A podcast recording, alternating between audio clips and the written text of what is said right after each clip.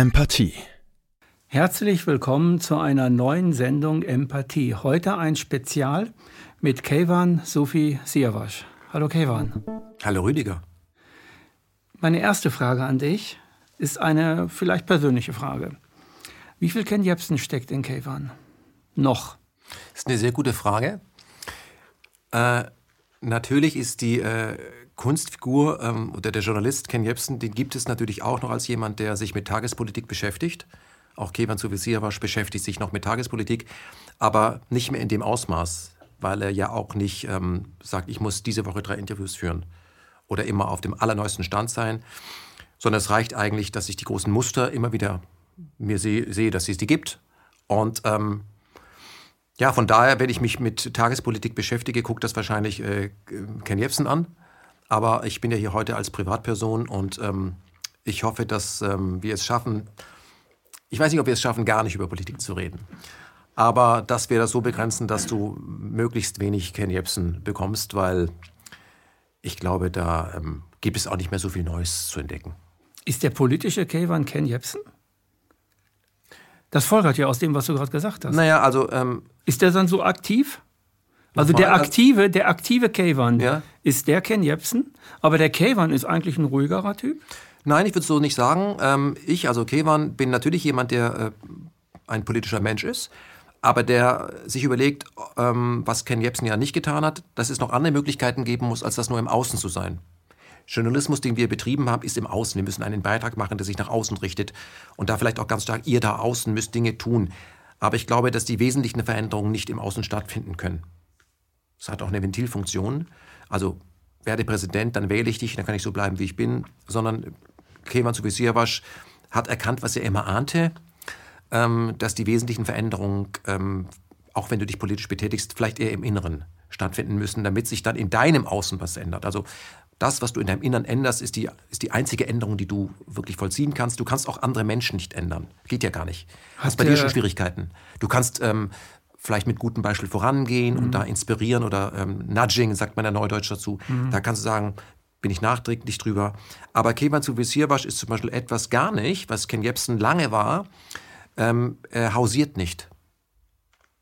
Mhm. Ich habe vor ein paar Tagen in einem ähm, Herrenmagazin, äh, The Clutch, ähm, ein Interview gelesen mit einem ähm, japanischen Denim-Fan, die Japaner sind ja große Fans äh, amerikanischer Militärmode. Erstaunlich, wo sie ja von den Amerikanern besiegt wurden. Aber da kommt das, das beste Denim her und so etwas.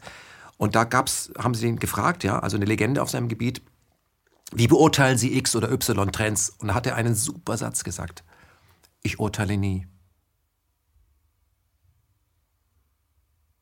Urteilte Ken Jebsen? Auf jeden Fall. Würde Käfern eine Sendung wie MMM, also Me, Myself and Media machen? Nein. Nein, ne? Der, der Käfern ist der, der eigentlich erkannt hat, dass die Innenschau wichtiger ist als die Außenschau, weil die Innenschau eine innere Bewegung auch ist, eine Veränderung auch ist. Und die Außenschau eigentlich nichts anderes ist als, seht her, ich habe die Information, äh, das ist jetzt so meine Perspektive, also meine Wahrheit, die ich gesehen habe, ähm, aber die vertrete ich jetzt mit großer Vehemenz. Du hattest ja eine riesige Schar an Anhängern, die nenne ich das mal so Follower, sagt man ja heute dazu, die unbedingt wollten, dass du Bundeskanzler wirst. Da hast du damals schon gesagt, nee, nee, wählt nicht mich, ihr müsst euch wählen. Das hast du eigentlich immer gesagt. Also Käfern, Käfern Sophie Siavasch war nicht der Begründer in dir, in dir drin als Person, der gesagt hat, du musst auch mal nach innen schauen. Das hat auch schon Ken Jebsen getan. Das stimmt, aber ich habe ja bei MMM, wenn man sich MMM anschaut, hat ja in diesem Keller begonnen. Mhm. Und wurde ja dann immer komplexer. Und da flossen ja dann auch immer mehr philosophische Inhalte ein. Also aus Spielfällen, Botschaften oder ähm, ja, Malcolm X kam zu Wort, Musik kam zu, kam, wurde eingespielt. Und da ging es auch darum, sich von dem rein Äußeren mal abzuwenden, sagen, um was geht es denn eigentlich? Und ich glaube, worauf die Frage abzielt, man sollte irgendwann, wenn man einen Beruf ausübt, der von Berufung kommt. Und das ist ein Journalist, meiner Meinung nach. Ja, also sollte er sein. Es sei denn, er, hat, er hat nur den Journalistenausweis, macht aber was ganz anderes. Ist also Hofberichterstatter. Sollte man seine Motive hinterfragen. Und ich habe meine Motive hinterfragt. Nämlich, warum ich mit dieser Vehemenz meinen Beruf so ausgeübt habe. Und die Motive habe ich erkannt. Und das hat auch eine Ventilfunktion. Ich sage nicht, dass das schlecht ist, weil ein Mensch, ähm, wir alle sind ja zivilisiert. Also in irgendeiner Art und Weise gedrillt und haben uns angepasst. Und darüber entsteht natürlich ein innerer Frust, den wir so oder so kompensieren. Ich habe den auch kompensiert durch, ähm, ich lasse mir nichts gefallen, Journalismus. Ist in Ordnung. Ja, aber ich fand das redlich. Aber dieses Motiv, euch gebe ich es, war mit drin. Und die Frage ist, wer euch ist. Euch ist immer die Autorität. So, und wenn du eine Autorität attackierst, wo viele sagen, die finde ich auch blöd, die Regierung zum Beispiel oder die NATO, dann kriegst du Applaus. Aber du musst, weil es ist ja auch legitim, das zu tun, aber du musst dir die Frage stellen, warum du das eigentlich tust. Oder wie hoch der Anteil privater Motive in dem tust, was du beruflich super legitimieren kannst. Und darüber habe ich in den letzten Jahren sehr intensiv nachgedacht. Und was kam dabei raus, wenn du es sagen möchtest? Ja. Ken Jebsen gibt es ja so nicht mehr und den wird es auch so nicht mehr geben. Das ist abgeschlossen. Das ist wie so eine Raketenstufe, die auf dem Weg in den Orbit verglüht ist. Wie so eine innere Entwicklung auch, ne? Wie so eine Entwicklung steht. Jetzt ist ein anderer Mensch daraus geworden. Das ist ja bei jedem Menschen der Fall. Nur hattest du, äh, du hattest ja, die Möglichkeit als Journalist halt einen, einen, einen, Namen zu nennen, der du vielleicht gar nicht, der du, der du ja so nicht heißt. In deinem Pass steht was anderes. Aber das tun ja viele. So eine Art ähm, Promi-Status. So eine Art Prominame. So du warst ja damals schon prominent, also du warst ja schon bekannt beim RBB und so weiter. Du, du warst kein No-Name. Ähm, sowas in der Art. War das sowas in der Art für dich? Also ich nehme nicht, du hast mir mal selber gesagt, du nimmst deinen Originalnamen nicht, weil die Deutschen es nicht aussprechen können. Ja, ist ja auch so, schwierig. Mhm. So, also ich habe oft von den Behörden Dokumente bekommen, die waren falsch geschrieben. Da habe ich gesagt, gut, nehme ich halt den mütterlichen Namen, also den Namen meiner Mutter, die heißt Jepsen, nehme ich halt den und aus meinem Vornamen, der ja Kevan heißt, kann ich K-A-Y oder K-I-N dann eben machen, klappt schon. Aber um es nochmal ganz klar zu sagen, ich habe angefangen beim Radio. Und ich war so ein Typ wie bei in dem Film High Fidelity. Ich bin der mhm. mit dem Kopfhörer und ich wollte meine Ruhe haben. Ich bin von meinen Vorgesetzten äh, quasi gezwungen worden, äh, vor die Kamera, vor das Mikrofon zu gehen. Weil ich privat ein, eigentlich ein sehr, sehr schüchterner Mensch bin oder zumindest war. Und wenn du einen Beruf in der Öffentlichkeit ausübst, und da spielt es keine Rolle, wel, welchen du ausübst, und es wird irgendwie medial präsentiert, dann wirst du öffentliche Person. Und das ist etwas, was auch okay ist, weil da bin ich mal bei George Clooney. Ähm, Bekanntheitsgrad ist auch eine Kreditkarte. Also da kriegst dann auch Dinge, die andere nicht kriegen, weil, ah, mhm. so. Dilemma bei der Angelegenheit ist, dass du irgendwann erkennst, dass du das ja nicht zurückfahren kannst. Also, wenn alles, wenn du dich in Kreisen aufhältst, wo man dich mag, ist das super, jeder klopft dir auf die Schulter, ist schön. Aber wenn du mal ähm, in die Kritik gerätst, dann bist du halt auch als öffentliche Person schnell eine Zielscheibe. So. Und ich habe das nie genossen, öffentliche Person zu sein, weil der Verlust von Privatsphäre nicht lustig ist. Spätestens, wenn du Kinder hast und du wirst, die Menschen nehmen darauf keine Rücksicht mehr, weil es gibt ja keine Distanz mehr, seit es das Internet gibt oder Social Media, bist du ja ähm, ein Produkt und, und, und wirst, ähm, da setzen sich die Leute einfach zu dir und quatschen äh, die am Tisch. Wenn du gerade mit deinen Kindern einen ernsten Disput hast, setzen sie einfach dazu und wollen Autogramm. Das nervt nicht nur mich, das hat dann irgendwann auch meine Kinder mal gestört. Oder andere, Entschuldigung, wir reden gerade. Die bleiben dann da sitzen. Also von daher ist das so, dass ähm, das ein, ein Preis war, den ich bezahlen musste, aber nicht wollte. Also ich bin nicht ähm, süchtig nach Öffentlichkeit, aber es hilft natürlich, dass wenn du einen gewissen Bekanntheitsgrad hast und rufst dann irgendwo an, dass die nur zu dir kommen, weil du bekannt bist und derjenige, der das dann zusagt, meistens der Manager sagt, gehen Sie mal dahin, das bringt Ihnen etwas. So ist auch in Ordnung, gehört zum Geschäft, ja. Mhm. Aber wie gesagt, es ging mir nie um Öffentlichkeit und ähm, aus diesem öffentlichen Gedächtnis äh, wieder herauszutreten oder das Image ähm, mit zu beeinflussen, wenn ähm, der Propagandaapparat etwas anderes tut, ist schwierig. Aber ich versuche das ja. Ich bin ja in den letzten zwei Jahren nicht viel in der Öffentlichkeit, was nicht mhm. heißt, dass ich gar nichts mache. Aber ich habe mich ja bewusst etwas zurückgezogen, was nicht bedeutet, dass ich nichts tue. Was tust du jetzt? Also du bist im Hintergrund Berater für Apolut? Zum Beispiel. Aber gibt es Seminare, die, ja. die, sind gar nicht bekannt. Ja. Die, kein Mensch weiß das. Ja. Jetzt, jetzt ist, glaube ich, äh, irgendwas machst du mit Freiheit oder was war das irgendwo? Äh, ich, ich werde. Äh, Demnächst im Februar? Ja, ich mache auch, mach auch Vorträge jetzt, das, weil ich glaube, dass wir zurück müssen in den analogen Raum. Der Mensch ist für das Homeoffice äh, nicht gezüchtet, sage ich mal. Der Mensch braucht sozialen Kontakt. Da wird es auch in dem Vortrag drum geben. Es geht um Angst und soziale Kontrolle. Das ist im Grunde ähm, das Resümee aus äh, allen Folgen von MMM und das, was ich in meinem journalistischen ähm, Arbeiten immer kommunizieren wollte, dass wir erkennen müssen, wie gedrillt wir sind und ähm, wie viel Angst wir haben, auf eigenen Füßen zu stehen, wie groß die Angst ist, in irgendeiner Form auch nur kurzzeitig isoliert zu sein, dass wir das kaum aushalten, weil hoffentlich kommen wir wieder zurück in die Herde und dass diejenigen, die auf dieser Klaviatur spielen, weil die gibt es ja, ähm, uns ziemlich in der Hand haben. Das geht ja schon in der, in der Schule los. Wenn du ähm, nicht Bulimie lernen machst, das äh, sagst, was von dir erwartet wird, dann wirst du, äh, kriegst du schlechte Noten, was ausgegrenzt und so weiter. Und das möchten Menschen nicht. Wir sind alle Herdentiere, ist auch in Ordnung. Aber wir müssen unseren Weg trotzdem alleine gehen. Und wenn wir das aber nie gelernt haben, weil wir heute quasi, äh, ja, unsere Gesellschaft ist so, wir machen alles gemeinsam. Alles ist neue Mitte. Alleine sein, was in die Katharsis gehen, das ist alles, oh, ganz schwierig. Alles ist Social Media, alles ist ein großer Club. Wir verlernen so ein bisschen auch mal Einsamkeit auszuhalten oder auch mal etwas zu sagen und etwas zu denken, was wir vielleicht nur alleine denken, was auch auf Kritik stößt, wo andere sagen, echt jetzt? Das, ja, und wenn man eben in einer solchen Bubble wo wir uns alle lieb haben, aber alles schon vorgekaut ist. Wenn wir uns nur darin aufhalten, kann man uns damit erpressen. So, und darum geht es, das ist soziale Kontrolle und ich glaube, dass diejenigen, die äh, diese Klaviatur bespielen, ich sage jetzt mal nur Milgram-Experiment oder Ash, die wissen, wie Biologie funktioniert, weil Gehorsam gibt es ja nicht nur bei Menschen, gibt es auch bei Zugvögeln, gibt es auch in einem, äh, im Fischschwarm, gibt es auch äh, in einem Rudel, nur ist es dort Instinkt. Äh, wer, wer weiß, wie diese Klaviatur zu bespielen ist, ähm, und die ist gut ausgeforscht durch die Sozialforschung, der kann uns über Propagandamittel sehr stark lenken, sodass man am Ende, wie Klaus Kleber sagen kann, mich ruft niemand an und sagt, was ich sagen soll. Muss man ja auch nicht. Muss man nicht. Gehorsam fühlt sich dann gut an, wenn du bei der richtigen Gruppe bist, nämlich deiner Gruppe. Dieses Zugehörigkeitsgefühl vermittelt dir so etwas wie Sicherheit und dafür ist der Mensch bereit, ziemlich viel aufzugeben. Zum Beispiel die Freiheit, solo zu scheitern oder einfach nur mal über etwas nicht Bescheid wissen.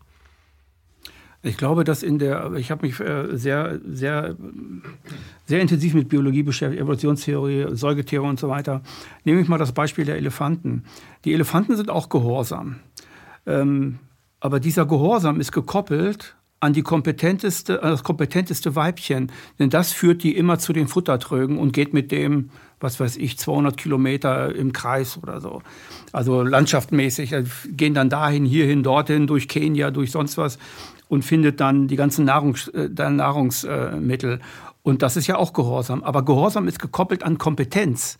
Und der Mensch gehorcht äh, den Inkompetentesten wie auch dem Kompetentesten. Also zurzeit politisch betrachtet, äh, ich glaube, jetzt reden wir einen Satz über Politik, äh, muss nicht antworten, äh, dass wir die inkompetenteste Regierung haben aller Zeiten, aber die Mehrheitsmeinung, also die Mehrheitsmenschen, das Mehrheitsvolk rennt denen ja hinterher und hat die ja auch gewählt. Und das, ich bin mir absolut sicher, das werden die auch das nächste Mal tun. Da so. muss ich widersprechen. es ist eben nicht mehr so, dass die Mehrheit wählt. Die Mehrheit wählt nicht. Aber in unserer sogenannten gelenkten Demokratie, Repräsentativen, reichen ja nur ein paar, Stimmt, die dann die Regierung stellen. Ja. Und da ist genau der Punkt, die, die die meisten sind, die nicht wählen, ja, organisieren sich aber nicht oder zu wenig, haben kein Klassenbewusstsein, weil sie äh, anders erzogen wurden, gedrillt wurden. Und da muss man den Begriff Zivilisation mal stark hinterfragen, weil Zivilisation bedeutet natürlich, dass man gemeinsam einen Mann auf den Mond schicken will. Mit oder ohne Kubrick, sage ich jetzt mal. aber, Zivilisation bedeutet auch, eben einen NS-Apparat aufzubauen, wo jeder an der Stelle ist, wo man ihn erwartet.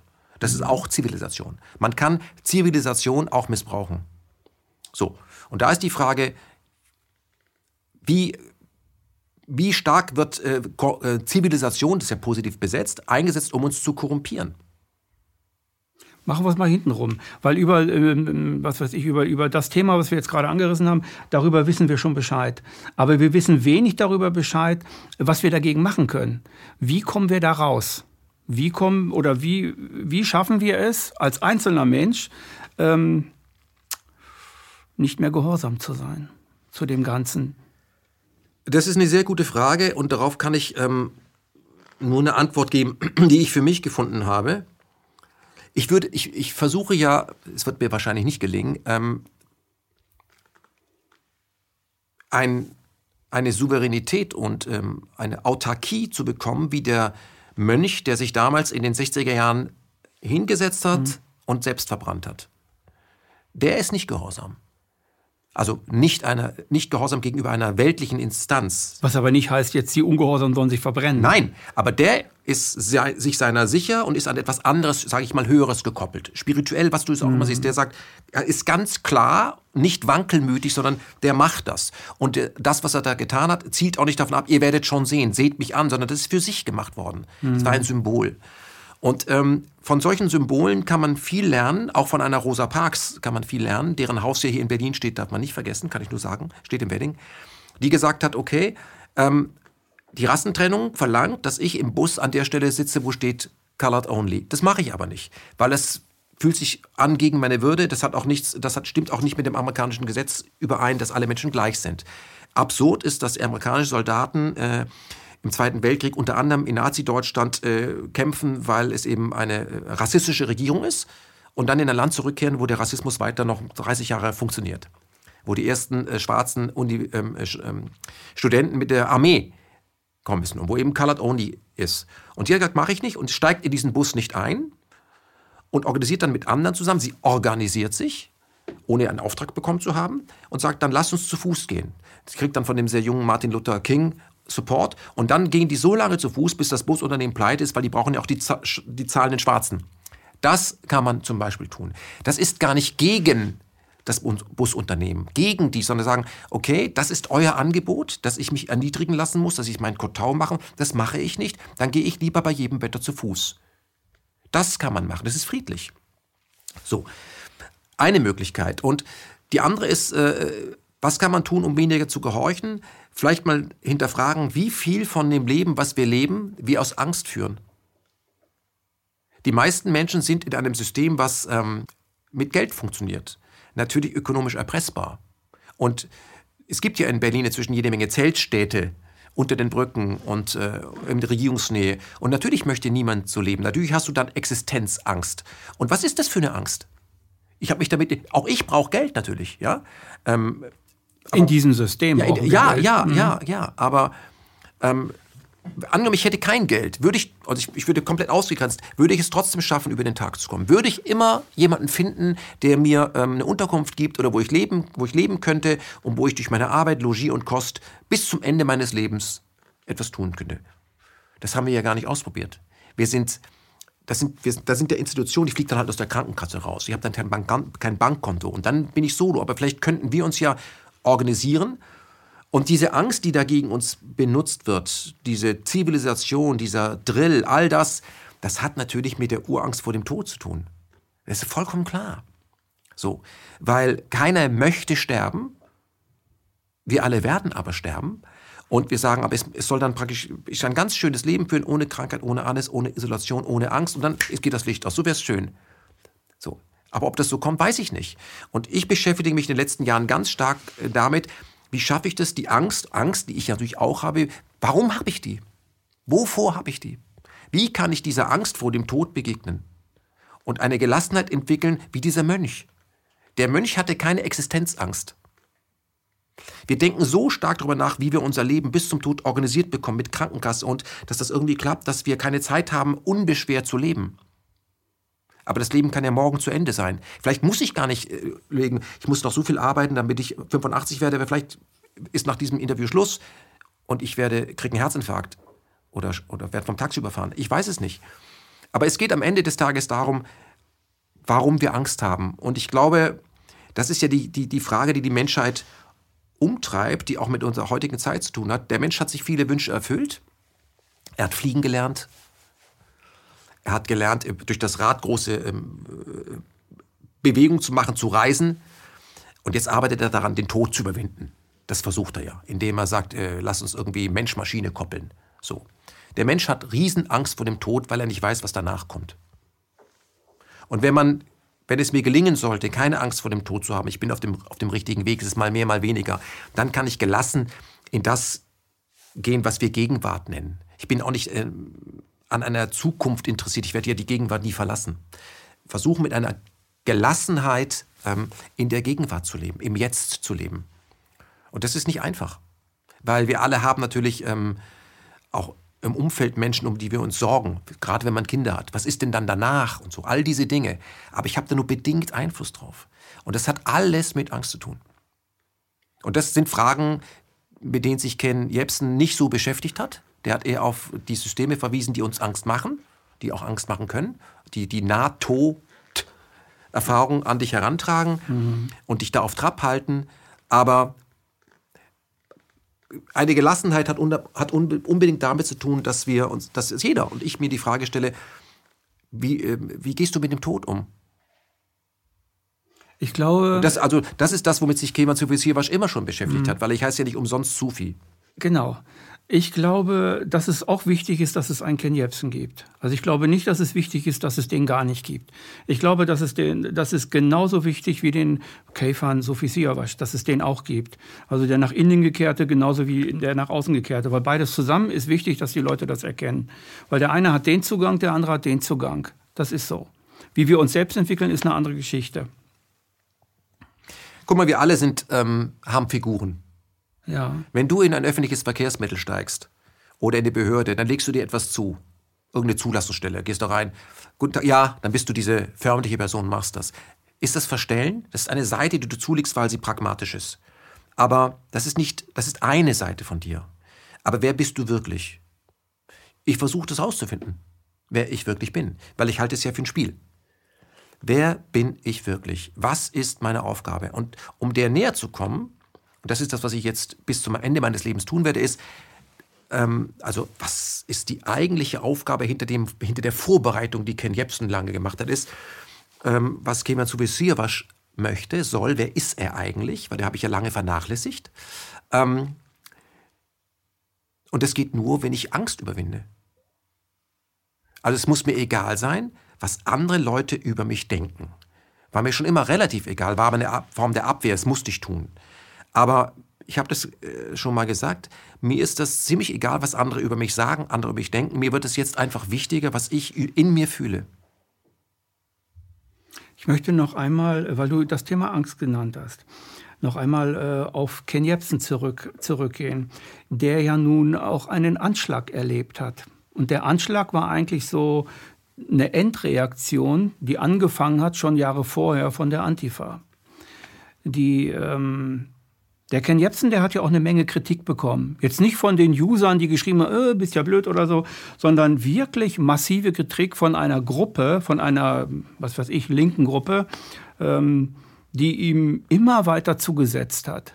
Was ich, ich selber persönlich unfassbar paradox gefunden habe. Also ich selber habe das konnte am Anfang überhaupt nichts damit. Ich weiß noch, wie wir in deiner Wohnung waren. Ich habe meine erste Rede am Brandenburger Tor gehalten, wir haben uns verabredet und dann hast du plötzlich dein Handy aufgemacht, Neurechts. Wir sind jetzt Neurechte, Rüdiger, was ist das? Neurechts? Und wir haben, kannst du dich noch erinnern? Und wir haben beide gefragt, ich kann damit nichts anfangen. Jutta Dittfort hat das dann so behauptet.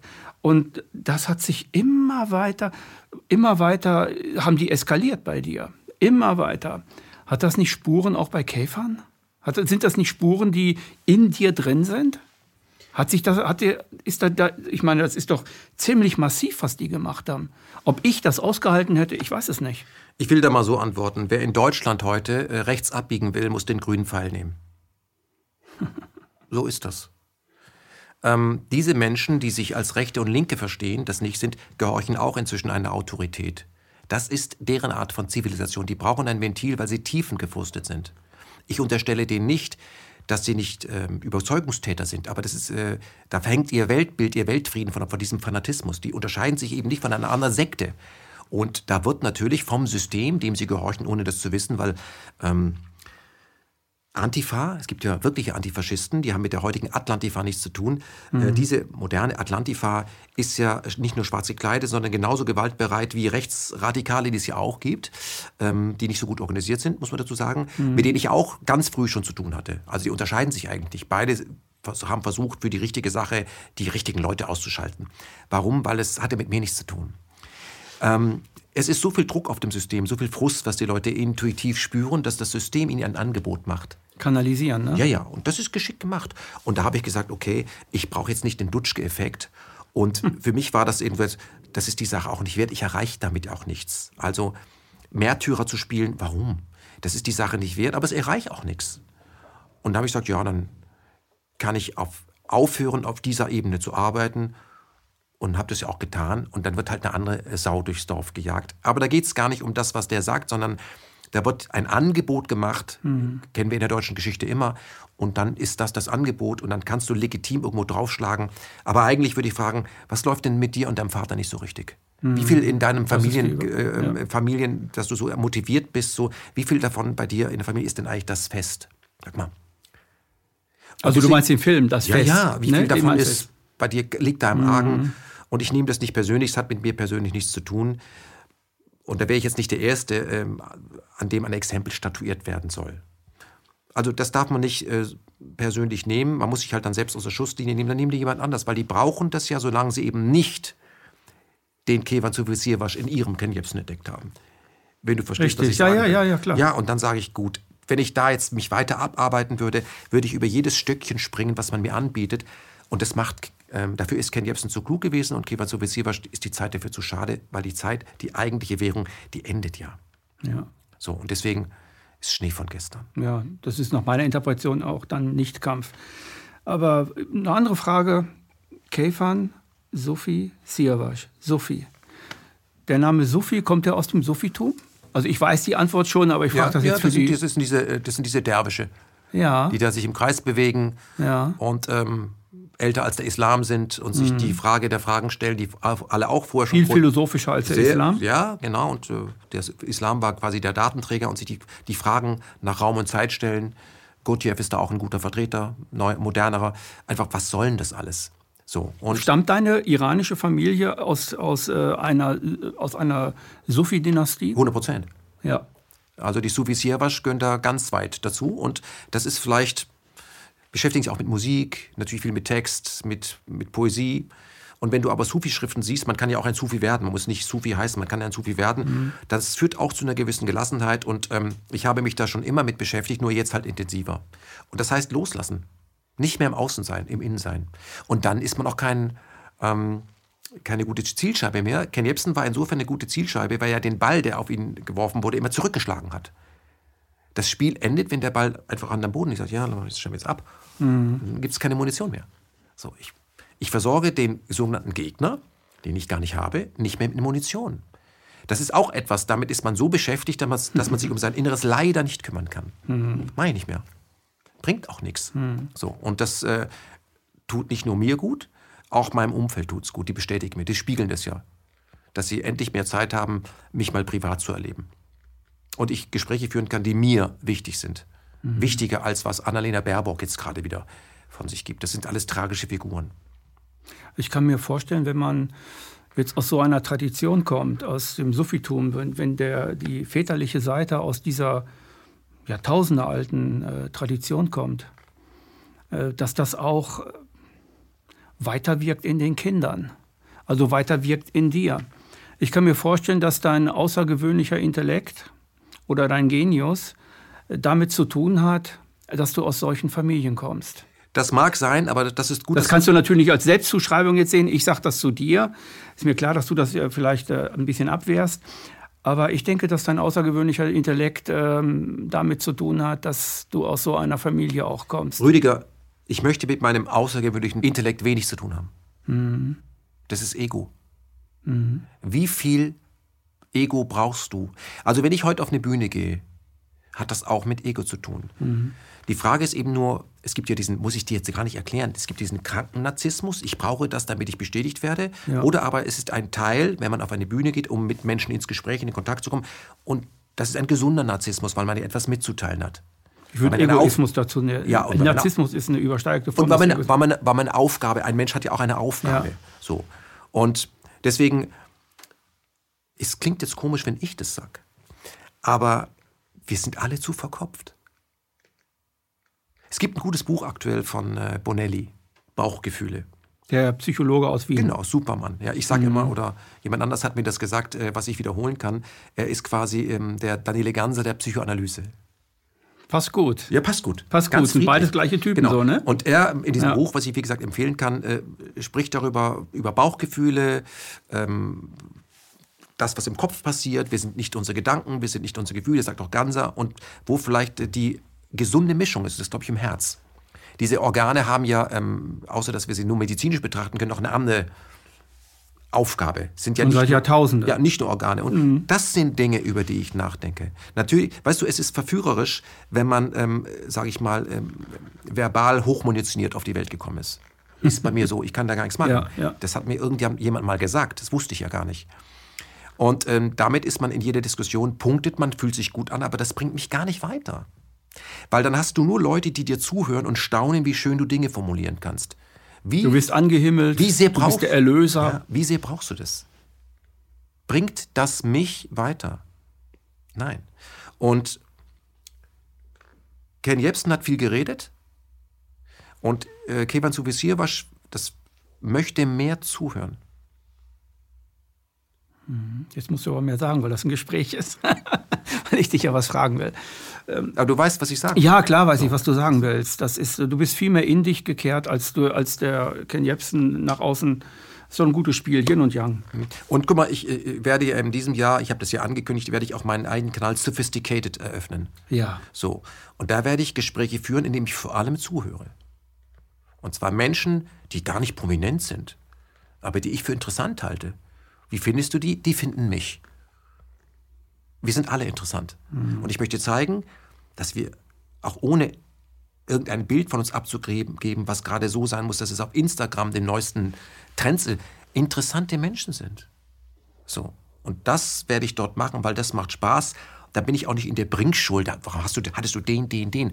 Ich interviewe jemanden, den ich treffe, irgendwie, und der ist dann interessant. Wann fängst du damit an? Weil, Ich hab hast schon einen Plan?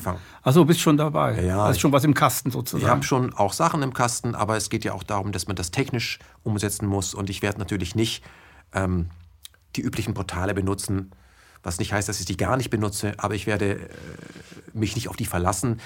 Apollut hat jetzt ja seinen Twitter-Kanal zurückbekommen. Ja, genau. Elon Musk äh, hat, also, hat ja gesagt, dass er was ändern wird, ist schön. Aber wie lange hält denn das? bis, bis er das verkauft. Zum wen auch immer oder verkaufen muss. Genau. Und deswegen sage ich, okay, das wird auf eigener Technik realisiert werden, geht ja alles, aber dann geht es mir auch darum, dass ich ähm, im analogen Raum Menschen treffen kann, begrenzt. Vorher schon klar, wie oft ich das im Jahr mache und dazwischen mache ich nichts Mediales. Ich nehme dann eine digitale Auszeit. Also offline ist das neue Bio, weißt du ja. Und das, äh, weil es verführerisch ist, dass ich dann dort in eine Art analoges Hamsterrad einsteige. Und das werde ich nicht tun. Es gab immer Menschen, die gesagt haben, ich wäre süchtig nach Öffentlichkeit. Das stimmt überhaupt nicht. Aber wenn ich etwas sehr engagiert mache, Dann wirkt es so. dann, ja, dann bin ich wie so der italienische Sportreporter, dann, ah, dann stehe ich gerne auf dem Gas. Und das hat dann eine eigene Eigendynamik. Die Gefahr besteht immer. Und meine Aufgabe besteht darin, ähm, ich könnte noch viel mehr machen, mach's aber nicht. Ich muss anfangen, viel mehr zu lassen. Ich will das Richtige machen. Also es hat, es hat damit zu tun, dass du das Richtige machen willst und nicht mit deiner Gesundheit. Ne? Das sowieso. Das können jetzt viele Leute, das sowieso. Ja. Damit du halt äh, keinen Herzinfarkt kriegst oder, oder was oder wie? Oder Bluthochdruck oder sowas? Ich habe super Werte, weil ich Sport mache. Ja. Also da muss ich mich nicht beschweren. Aber so exzessiv wie ich gearbeitet habe, Workaholic, hat auch eine, eine, Funktion, etwas zu kompensieren. Da bleibt das Innere ein bisschen auf der Strecke. Das habe ich auch einen hohen Preis für bezahlt im sozialen Umfeld. Und ich hatte jetzt in den letzten zwei Jahren durch alles, was ich so an Beschuss abbekommen habe, ja auch die, was, warum machst denn du das? Und die Motive habe ich hinter, hinterfragt, dann landest du natürlich bei deinem Elternhaus. Warum machst du das? Und wieder im Austausch mit meinen, ich habe ja viele Geschwister, ich komme aus einer sehr großen Familie, geht es euch auch so? Lasst uns mal darüber reden, mit einem ziemlich langen Delay. Und das ist wichtig, das zu machen.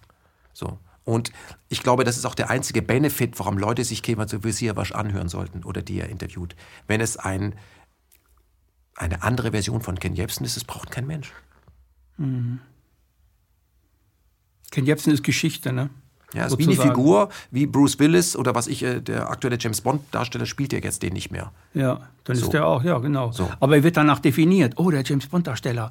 Und die nächste Rolle, die er spielt, wie viel James Bond ist da drin? Ist klar. Scheiße, ist nicht Ist drin. klar. Ah, den gucke ich mir nicht mehr an. Ich will nur sagen, aber dieser Schauspieler hat ja auch ganz tolle Rollen gespielt, äh, Ja. parallel zu James Bond, wo er sie echt zum Horst macht. Ähm, ich kann nur sagen, wie bei Bruce Willis finde ich es interessant. Bruce Willis wurde für mich interessant, äh, nachdem, er, äh, nachdem ich ihn in The Sixth Sense gesehen habe. Da war er eben nicht mehr stirb langsam. Da fing er an, für mich interessant zu werden. So. Das sind Beispiele, die immer ein bisschen hinken. Aber ich, kann, ich, würde, ich glaube auch nicht, dass Bruce Willis sagt, lass uns noch mal Stück langsam sieben drehen, als, als, schon, als, als Herausforderung für seinen Beruf. Wie denkst du darüber, dass äh, immer noch sehr, sehr viele Leute auf Apollo, die da rumchatten, immer noch sagen, wann kommt Ken Jebsen wieder zurück? Gibt es sehr häufig, gibt es heute, also immer noch. Äh, möchte mich an der Stelle erstmal bedanken, ähm, der Transfer von Ken FM zu Ken Jebsen, also weg von der Figur. Ähm, das war ja ein Plan, den ich immer schon hatte. Mhm. Deswegen habe ich alle Formate, die ich ja dort kreiert habe, entkennt. Also es hieß ja früher mal KenFM im Gespräch, heißt heute nur im Gespräch und so weiter. Also viele mhm. Formate hatten mhm. ja Ken mit drin. Mhm. Spätestens KenFM wurde zu Apollut, dass uns Leute unterstützen. Ich weiß, ähm, heute ist es wahnsinnig schwierig, noch Leute zu unterstützen, gerade bei den Preisen da draußen. Also danke, die das tun. Ich muss allerdings auch sagen, ich glaube, dass es in diesem Jahr ein großes ähm, Sterben von alternativen Medien geben wird, weil wir alle natürlich merken, dass die Leute nicht mehr so großzügig sein können. Unsere Arbeit bleibt aber gleich teuer. Oder wird sogar noch teurer. Reisekosten. Also Wer Aber es hat, glaube ich, auch etwas mit inno, innovativem Denken zu tun. Ich glaube, dass es vielen Leuten, und das erlebe ich in jedem Markt, der sich neu auftut und, und dann irgendwie äh, reduziert wird, äh, dass die Leute nicht innovativ genug denken. Also, dass sie sich nicht immer schnell anpassen an neue Begebenheiten. Zum Beispiel. Und dass sie dann äh, völlig neue Dinge machen, wie auch immer. Sich Beispiel, anpassen. aber vielleicht auch, dass, ähm, dass den Gehweg geht Apollut ja jetzt auch, dass man sagt, irgendwann, ich habe jetzt verstanden, wie die NATO funktioniert und was brauche ich jetzt Lösungen. Wir versuchen das ja so. Ein Format ist für mich ein sehr wichtiges Format, weil es da nicht um die geostrategische Analyse geht. Natürlich ist das total interessant, wenn ein Herr Röper interviewt wird. Super Typ. Mhm. Aber jemand, der das schon seit fünf, sechs, sieben, zehn Jahren guckt, sagt, das aktuelle Buch von, Ruf, von Röper, ich kann kann es nur schwer empfehlen.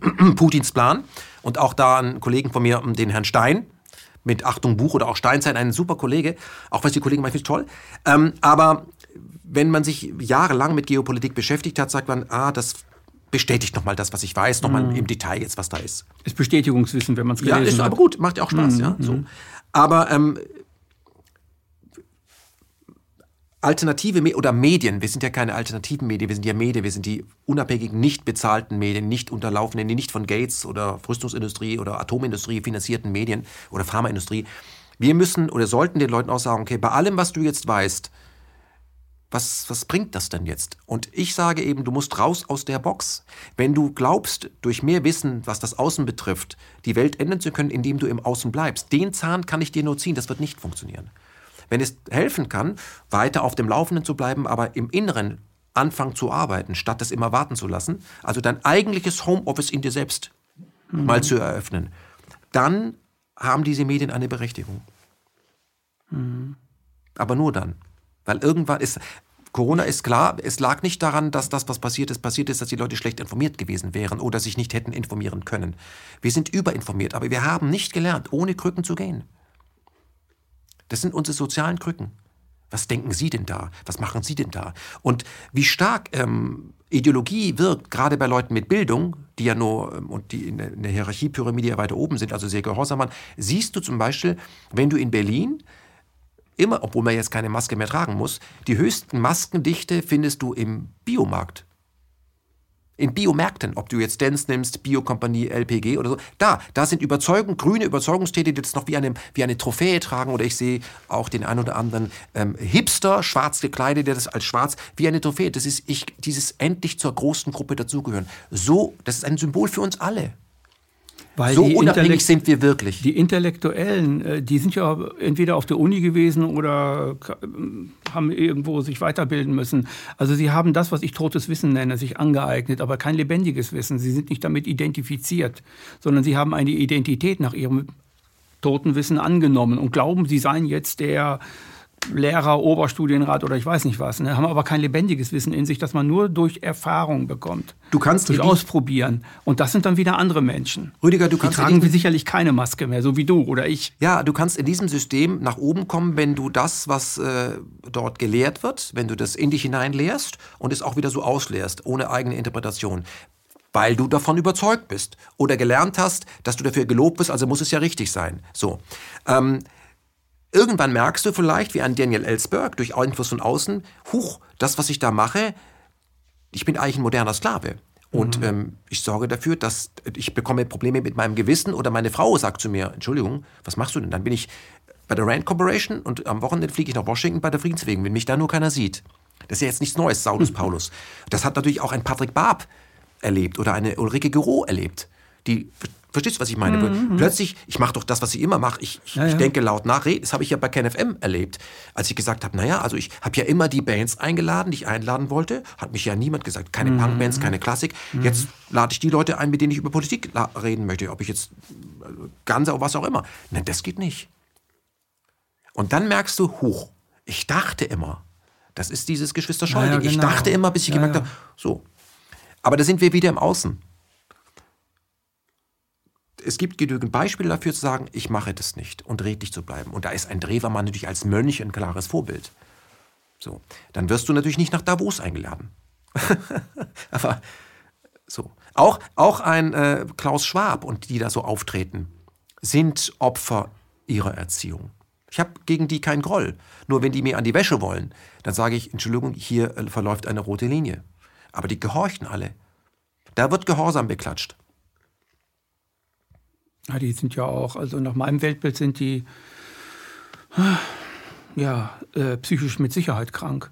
Weil ein normaler, ein, also ein Mensch, der versucht in seiner Menschlichkeit zu ruhen oder in seiner Menschlichkeit, also das, was ihn ausmacht, ähm, der wird so etwas gar nicht tun, der greift doch nicht zur Waffe.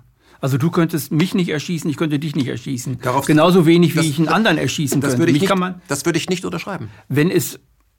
Na, erzähl. Ich glaube, in uns allen steckt auch ein Tier. Ja, richtig. So. Wenn wir überleben müssen, dann ist das eine andere Nummer. Und Aber ich würde es nicht aus Gehorsam machen. Nein, und wenn du, und wenn du ähm, dich extrem verändern würdest und äh, bedrohlich werden würdest, verändern. Wir haben solche, ich sag mal nur eins, da gibt's ja, da gab es in, in, Österreich mal sowas wie eine Gruppe 42. Hat sich sehr verändert. Da hat man ganz stark isoliert und den dann komplett umgedreht. Tragische Figur. Aber nochmal beim Japaner. Du meinst ich, jetzt, äh, ja. Ich urteile nie klar urteile ich. Aber das für mich, war, war mir für ein Hammersatz, ich habe dieses Heft weggelegt. Das sagt mir jemand, der Jeans herstellt. Ich urteile nie. Und wir alle urteilen, beurteilen, verurteilen. Und Urteil ist auch immer so ein bisschen von oben herab. Und wenn man Kinder hat, und ich habe ja mehrere, nicht, nicht, sondern ansehen, was da an neuem Leben ist, einfach sich das angucken und sagen, so kann man es auch machen. Sonst wirst du ja auch zurückbeurteilt. Wenn du dauernd urteilst, ist auch eine Form von Drill, weil du ja auch belohnst und bestrafst. So, und damit manipulierst du auch. Das ist du eine höhere Moral, ja, ne? Ja, du meinst es ja auch gut, aber wir alle sind ja so. Mhm. Wie viel von dem, ja. was ich gut meine, ist bereits den Spuren von angepasster Zivilisation und Kotau machen? Und das sind, das musst du bei dir selbst ganz ehrlich beobachten und ich denke da sehr, sehr intensiv drüber nach und das ist gar nicht schön, was ich da sehe. Das tut auch weh. Also viele Leute, die uns reden hören, die denken immer, wir seien irgendwie sowas wie ähm, dem Ganzen ab, äh, dem, dem Ganzen weg. Also dieser, wir haben kein Gehorsam mehr oder irgendwie sowas. Und ich glaube, oder keine Hierarchie. Wir selber üben keine Hierarchie aus oder keine Herrschaft aus. Und ähm, ich glaube, das stimmt überhaupt nicht. Wir haben vielleicht weniger davon, aber wir können uns von unseren eigenen Konditionierungen, die uns unsere Zivilisation und die Gesellschaft beigebracht hat, nie wirklich zu 100 Prozent entsagen. Wir können sagen, äh, wir bleiben wachsam, wir machen irgendwelche Therapien meinetwegen oder Veränderungen, Coaching, was auch immer und sind dem Ganzen vielleicht offen gegenüber. Aber unser Verhalten entspricht nicht dem, was wir sagen oder was ein anderer vielleicht daraus hört und daraus filtert. Ich glaube, das ist so. Wir alle sind sehr stark korrumpiert und äh, agieren sehr taktisch. Und natürlich gibt es, weißt du, ich glaube, wenn wir wirklich eine Veränderung bei der Menschheitsfamilie leben wollen, und ich spreche jetzt von der gesamten Menschheitsfamilie, was insofern unrecht ist, weil ich tue jetzt so, als wenn alle auf demselben Level wären. Das stimmt ja gar nicht. Mhm. Wir urteilen immer nur über den Asiaten, den Russen, dass die ganz, die sind noch nicht auf unserem Level. Das ist auch völliger Quark. Sondern ich glaube, dass ähm, der Westen dem fehlt einfach Demut. Mhm. Weil es gibt einfach Gesetze, die ich akzeptiere. Das sind die Jahreszeiten, die Schwerkraft. Das sind natürliche Gesetze, von, immer, von wem die immer kommen. Und äh, wir leben ja heute in der Zeit des Machbarkeitswahns, dass wir alles verändern können. Und wir im Westen wollen dem Rest der Welt mit der globalen Dominanz zeigen, was Fortschritt ist, wie die Dinge laufen sollen, wie man die Welt sehen soll. Und deswegen gibt es nur einen Fortschritt und alle hinter dem ersten Fortschritt, die sind ja die dahinter Rückschrittlichen, die uns ja nachgehen sollen. und die müssen einfach zu uns aufschließen und sind noch nicht so weit, dann sagen wir eben, die haben eben ähm, keine Reformation oder sowas gehabt oder auch keine politische Reformation gehabt. Meistens sagen wir, die haben keinen Kant gehabt. Ja, genau, keinen Kant Kein- gehabt, ja, ja. genau. Haben also Dinge nicht erkannt. Wir erheben uns. Das ist immer unsere Perspektive, die vielleicht auch gut gemeint ist, aber die ist nicht selbstlos. Und da sind wir wieder bei Politik. Der Westen stößt jetzt beim Rest der Welt auf äh, Menschen, die erkannt haben, was hier im Moment stattfindet und sich Globalisierung nennt, ist eine Neokolonisierung. Es geht wieder um Kolonienbildung. Das nennt sich dann modern eben Globalisierung. Das ist Mono. Diese Globalisierung ist mit Demokratie nicht vereinbar, weil Demokratie bedeutet unglaublich viele Facetten nebeneinander akzeptieren können. Und wir machen heute aus allem die neue Mitte. Wir sagen heute, wenn es zwei Meinungen zu einem Mainstream-Thema gibt, das Land ist tief gespalten, wir wollen den Gleichschritt. Weil dann ist die Sache so einfach.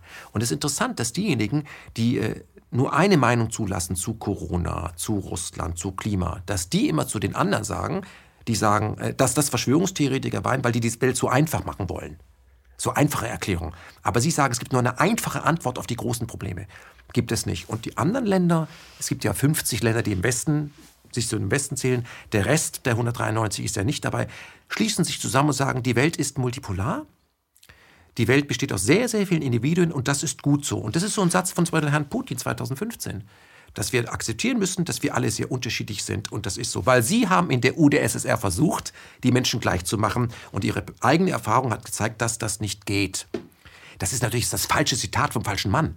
Oder das richtige, der richtige Anhalt vom falschen Mann. Und dann wird sich wieder an den Putin so, darum geht es doch gar nicht. Es geht darum, dass wir einfach gelernt haben, bei den Richtigen zu sein, weil wenn du eine, mit einer anderen Meinung bei deinen Leuten bist und denkst nicht dasselbe, dann wirst du isoliert. So, und davor haben wir Angst, nämlich die Isolation auszuhalten. Aber die Isolation bedeutet am Ende des Tages, du wirst allein sterben.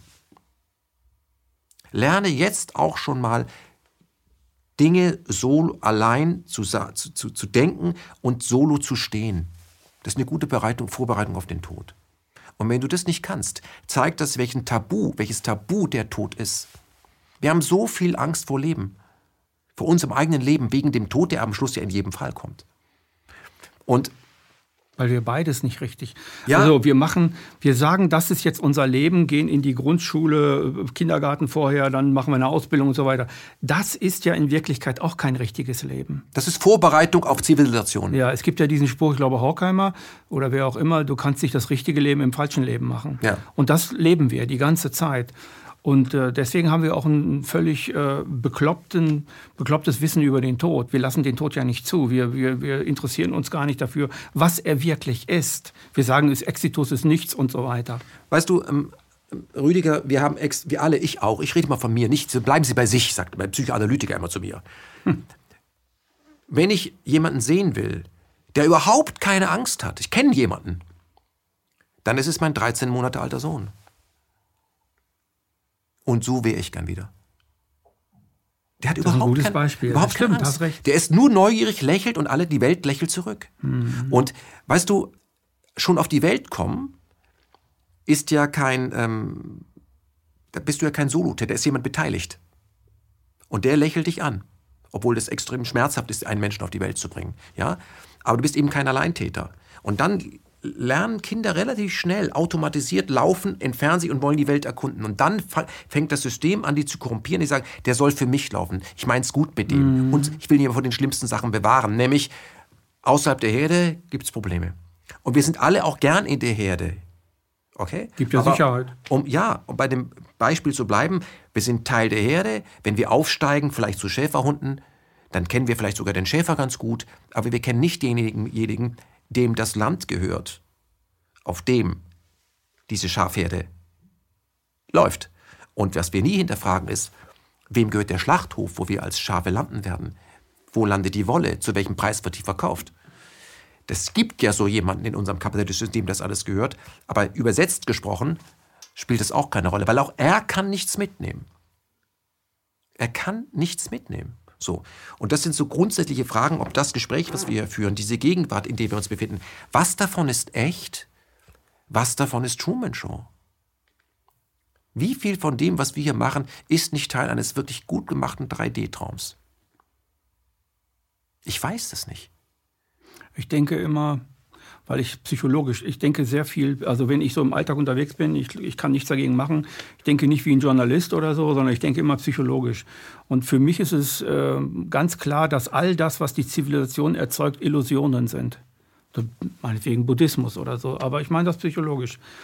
Ähm, weil all das, was nicht aus dem Menschen selbst, aus seiner Menschlichkeit selbst herauskommt, äh, ist eigentlich ein Vormachen dessen, ähm, was er verdrängt, was er nicht tut. Und die Menschheit hat eine riesige Illusion auf diese Welt gepflastert, gebaut. Nennt das an Zivilisationen, Schule, äh, Arbeitsstelle und so weiter. Das sind wir aber gar nicht. Wenn wir tief in uns schauen, bin ich nicht meine Arbeit. Ich bin auch nicht meine Wohnung. Ich bin auch nicht mein Kindergarten, in dem ich mal war. Ich bin nicht die Note 1 oder 6. Das bin ich ja gar nicht. Ich bin all dessen, ich bin all das überhaupt nicht. Aber äh, du wirst groß in dieser Welt, in dieser Zivilisation. Äh, Mama und Papa wissen es auch nicht besser, indem du dich anpasst an diese Illusionen und glaubst, das sei die Realität. Und solange wir Menschen glauben, dass das die Realität ist, werden wir auch irre, werden wir ein irreales Leben, eine, ein desintegratives Leben zu unserer Menschlichkeit führen, was in die Zerstörung führt. Das sehen wir ja. Also das produzieren wir dann, das leben wir. Wir leben im Grunde genommen als Masse betrachtet, nicht jeder Einzelne tut das, in einer sehr, sehr destruktiven Welt, die, an die wir uns anpassen und wir machen das ja auch. Äh, ich Ganz kurz gesagt habe ich das jetzt. Ich, ne? ich möchte da anschließen, äh, was das Destruktive daran eigentlich ist, weil oft fühlt sich das nicht so an. Mhm. Ähm, wenn ich die Zivilisation mal als Schachspiel darstellen möchte, dann sind wir je nachdem, wo wir geboren werden und wie brav wir dann sind, Figur und eben nicht unbedingt Bauer, sondern vielleicht Läuferturm oder vielleicht auch mal Königin. So. Und dann wissen wir, dass wir schwarz oder weiß sind, also auf welcher Seite wir stehen. Und wenn wir plötzlich wechseln, schwarz, ähm, ist es schwierig, nach weiß zu wechseln, dann scheiden wir aus. Aber Zivilisation bedeutet, das sind die Regeln und wenn du brav mitspielst, kannst du als Figur weit kommen oder als Figur aufsteigen oder wirst eben Opfer. Und solange das von uns so gelebt wird, haben wir etwas ganz Wesentliches vergessen. Wir sind keine Figur. Wir mhm. sind eigentlich Spieler. Mhm. Denn die, der Spieler selbst befindet sich gar nicht auf dem Brett. Und man sollte versuchen zu erkennen, man kann Spieler sein. Man könnte sagen, ich Schluss jetzt mit Schach ich spiele jetzt nicht mehr Schach, ich spiele jetzt was anderes. Backgammon, Go genau. oder so. Und das ist das. Ich bemerke, dass ich plötzlich alles spielen kann. Ja, ich, ich weil ich Schöpfer bin. Also das ist das, was weil die Regeln, sagst. die Regeln des Schachs sind die Regeln, die du vorgefunden hast. Mhm. Und auch der Spieler, der Schach spielt, spielt dann eben nur das Schach mit den Regeln, die er vorgefunden hat. Entweder bleibt er Figur, wenn er weiter ist, ist er Schachspieler. Aber er könnte ja auch etwas sagen, ich spiele gar nichts. Also ich spiele kein Schach. So. Und was heißt das? Was heißt das? Und da fängt das an, äh, spannend zu werden. Und diese Fragen sind philosophischer Natur. Die führen nach innen und die bekommst du nicht beantwortet, indem du das bei Google eingibst. Und dann kommt, kommt bei Das ist sehr gut. Ich finde, das ist ein sehr, sehr gut gesagt jetzt. Ich glaube, das ist weitreichender, als du gerade denkst. Ähm, denn die digitale Welt kann uns, hat gar kein Innen. Die digitale Welt hat kein Innen. Der Mensch hat ein Innen das ist etwas Wesen, etwas ganz, ganz, ganz anderes. Und die versuchen ja gerade, äh, das, das Digitale mit uns zu verbinden. Nach meiner Meinung kann das nur schiefgehen, nach deiner, nach deiner auch. Aber dieses, dieses äh, nach innen kann die digitale Welt überhaupt nicht produzieren. Sie kann es auch nicht machen. Es wird nie existieren, es wird nie sein. Es kann nur eins und eins zusammenzählen. Die, und das in einer Metapher, die kilometerlang ist. Die digitale Welt kann nur Dinge zusammenbauen, die schon existieren. Im Grunde kann sie nur samplen. Aber ja, sie genau. kann nie komponieren. Ja. Okay? Und das kann nur das, äh, komponieren kann nur äh, der Zwischenraum zwischen 0 und 1. Also das große Schwarze im Weltraum. Die Punkte, wenn das die Punkte, die Sterne, mhm. das Digitale sind, dann sind es die Möglichkeiten dieser Lichtpunkte. Und das große Schwarze, das ist die Kreativität. Das ist das. Der Zwischenraum. Der Zwischenraum ist die eigentliche, ist Kreative. der eigentlich kreative Raum. Und der ist dem, glaube ich, auch von, von der Quantität stark ähm, überlegen. Und deswegen ich, keine Angst haben, das hat alles schon seinen Sinn. Raus aus dieser gemachten Gegenwart, aus dieser Medienrealität ist die einzige Chance, um diese Angst zu überwinden. Solange du in diesem gegenwärtigen, journalistischen, gefertigten Propagandasystem bleibst und deine Informationen und dein Lebensgefühl nur aus diesen Informationen, diesen Fakten zusammensetzt, wirst du niemals angstfrei sein können. Mhm. Du wirst ja darin gehalten, es ist Skinner. Wir sind wie Skinner. Genau. So. Dieses Spannungsfeld verlassen und sagen, äh, Neuland, tatsächliches Neuland betreten, finden die meisten von uns innen. Sagen ja, die Buddhisten sagen, der innere Weg ist der wahre Weg. Stimmt. Was hast du im Inneren bei dir entdeckt? Was, was du vorher nicht wusstest? Intuitiv weiß man das ja immer, aber ähm, ich, ich habe so ein ähm, Bild, das hat tatsächlich stattgefunden. Ich habe das Bild eingefroren. Ich bin fünfeinhalb Jahre alt. Hm. Und ich sitze auf so einer gebohnerten Treppe in einem äh, Holztreppenhaus, in einem klassischen Gebäude, Altbau in den 70ern in Baden-Württemberg. Frühe 70er Jahre. Und mein Vater verabschiedet sich von meiner Mutter mit so einem Koffer und sagt zu mein, und sagt, äh, sagt, meine Mutter sagt dann für meinen Vater, der nichts sagt, Papa. Du warst dabei, du hast es erlebt. Ja, ja, ich saß da auf der Treppe. Papa geht auf Reisen. So. Und der, bis vor zwei Jahren saß der Junge da auf der Treppe. Und hat gewartet, dass er wiederkommt. Genau. Geht aber nicht mehr. Und ähm, vieles von dem, was äh, aus dem Jungen wurde, was er getan hat, heißt, okay, Autorität enttäuscht, ich mache mein eigenes Ding. So, auch von, hat viel mit Enttäuschung, Frust, und war, bin ich ist nicht wert. Willkür. Ja. So. Weil du sagtest mir mal, das, was dich am meisten triggert, also negativ triggert, was du nicht erleben willst, ist Willkür. Genau. Und, und das ähm, war ja eine Willkür, da wurde die gesetzt vielleicht. Zum Beispiel. Weil Papa kommt, ist auf Reisen, aber Papa kam nie wieder. Ja, mit all den Als Erwachsener hast du erkannt, das ist totale Willkür. Hätte Mama mir gesagt, dass Papa nicht mehr kommt, hätte ich vielleicht damit besser umgehen können. Mit all den Konsequenzen, weil ich habe ja noch mehrere Geschwister, aber ja. ich war schon alt genug, um das vollkommen dann zu merken, weil es hat sich dann in meinem Leben sehr, sehr viel geändert. So. Mhm. Also ich habe dann die, die Welten, die Wallraff in ganz unten beschreibt, betreten und habe dann gesagt, okay. Und du hast als Junge irgendwann erkannt. Schon dass, viel gearbeitet ja, in Firmen. Als, genau, und habe aber erkannt, dass Wort, dass was Sprache eine Waffe ist, mit der man was machen kann. Habe ich gemerkt, weil Geld war ja kein Star. So. Und ähm, trotzdem, die Entwicklung dieses fünfeinhalbjährigen, die mhm. stagnierte da. Ja. Und ich bin jetzt, habe den jetzt symbolisch bei der Hand genommen und gesagt, du musst da jetzt nicht mehr warten. Auch nichts mehr erwarten. Sondern, dass ich das bin, was ich heute bin, hat damit zu tun, dass ich so zurückgelassen wurde. Mhm. Und das muss man ein Stück weit dann auch aufgeben, sagen, okay, was habe ich an Benefit bekommen durch das? Also ich glaube, dass wesentliche Entwicklungen an einem Menschen viel mit Tragik zu tun haben dass es so ist. Okay, und das, du musst diese Trauer dann auch mal zulassen, dass es so ist und sagen, okay, was mache ich jetzt damit? Ähm, und dann auch die Wut, die natürlich entstanden ist, der Kampf, bin ich jetzt nicht wert, dann werde ich eben, ich, diese Ungerechtigkeit, da kämpfe ich jetzt im Außen für die Gerechtigkeit der anderen, habe ich immer gemacht. Stellvertretend für dich selbst. Stellvertretend, und deshalb, ja, so ist es. Und das kannst du jetzt aufhören, weil dieses Motiv hast du erkannt, gib das auf, weil wenn du, wenn du da nicht verzeihst, was ich gemacht habe in den letzten zwei Jahren, wenn du da nicht verzeihst, wirst du immer in diesem, wirst du, wirst du nie erwachsen werden können. Du bleibst auf der Treppe ewig sitzend und das die Entwicklung, die du brauchst, um tatsächlich Kevan was zu werden, der der ja noch ist, hat dich über eine ganz lange Schleife wie so ein Komet geführt und er ist jetzt mhm. wieder da mhm. angekommen und jetzt kannst du den da abstellen. Der geht jetzt mit deinem, der Ken Jebsen geht jetzt mit deinem Vater auf Reisen und der Kevan Sufisier geht mit dir jetzt und ist erst fünfeinhalb Jahre alt und kann jetzt endlich die Dinge erleben mit der Erfahrung, die er hat. Und das führt zu einer Gelassenheit, von der ich ausgehe, dass es die einzige Möglichkeit für mich ist, etwas journalistisch, philosophisch im Außen noch beizutragen, was tatsächlich weiterbringt. Mich, und wenn man dem zuschaut, sagt, das bringt mich weiter. Ich habe das ja auch, das ist übrigens die Gemeinsamkeit. Ähm, ich habe immer gesagt, dass ich äh, Journalismus nicht mache wegen den Menschen. Ich habe mich interessiert, ich war neugierig, ich habe mich intellektuell bewaffnet, damit war ich, war ich nicht mehr angreifbar, damit konnte ich die willkürliche Linie selbst verschieben. Ich habe das Spiel selbst gemacht und das war eben etwas, was ich nach außen präsentiert habe. So, und ähm, Kemal Zubesirwasch hat, hat das aber eben nicht für die anderen, aber es war ein Abfallprodukt. So. Mhm. Und das, was ich jetzt philosophisch für mich selbst mache, ist auch ein Abfallprodukt. Das ist für mich ein gesunder Egoismus. Nicht sagen, das mache ich doch alles nur für euch. Und so. Das weiß ich nicht. Ich, was kann ich für euch machen?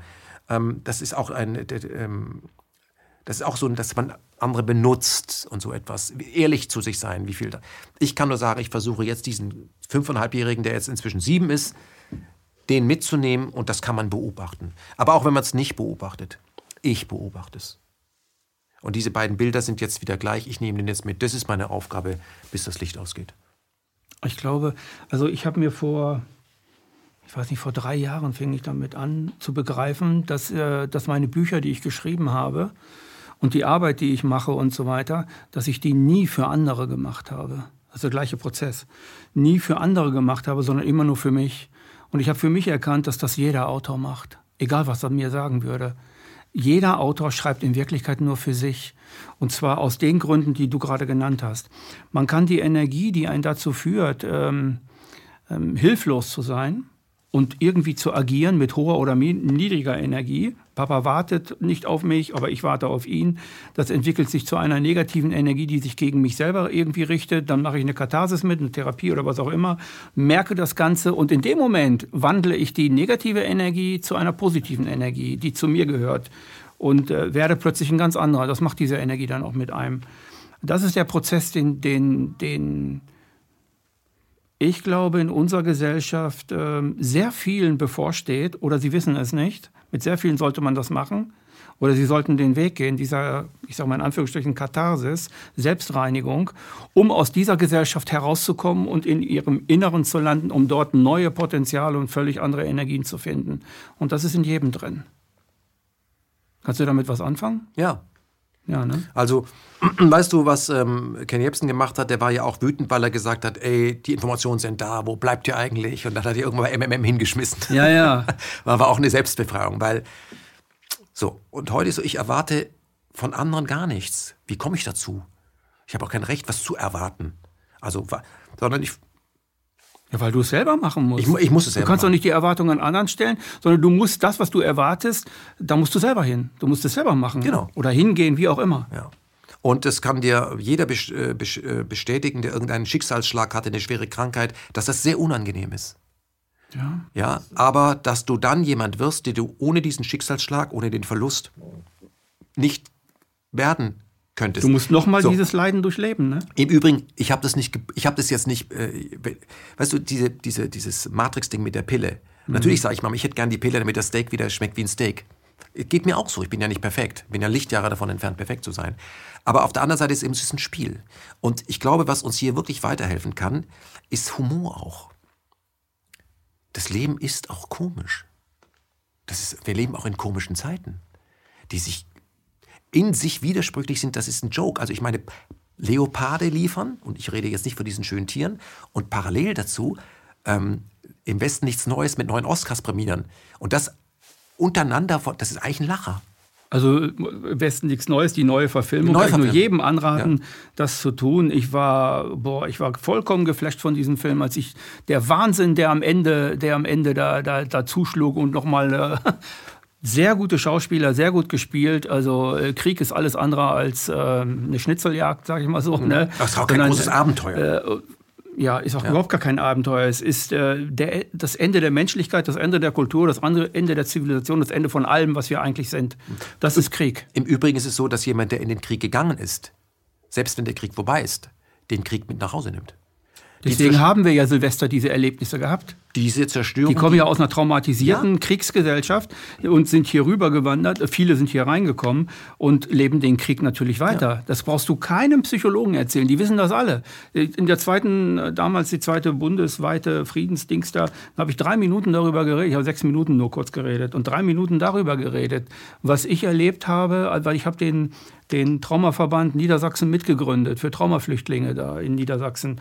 Und ähm, das brauchst du, also das, ich war geschockt, als das so anfing, als sie alle hier rüberkamen. Ich dachte, nein, ihr müsst die Sprache sprechen als, als Therapeuten. Und jetzt haben wir es da mit einer Kultur zu tun, die Therapeuten total ablehnen, weil das steht nicht im Islam, dass man da was Neues machen muss. Ne? Aber jetzt schweife ich ab.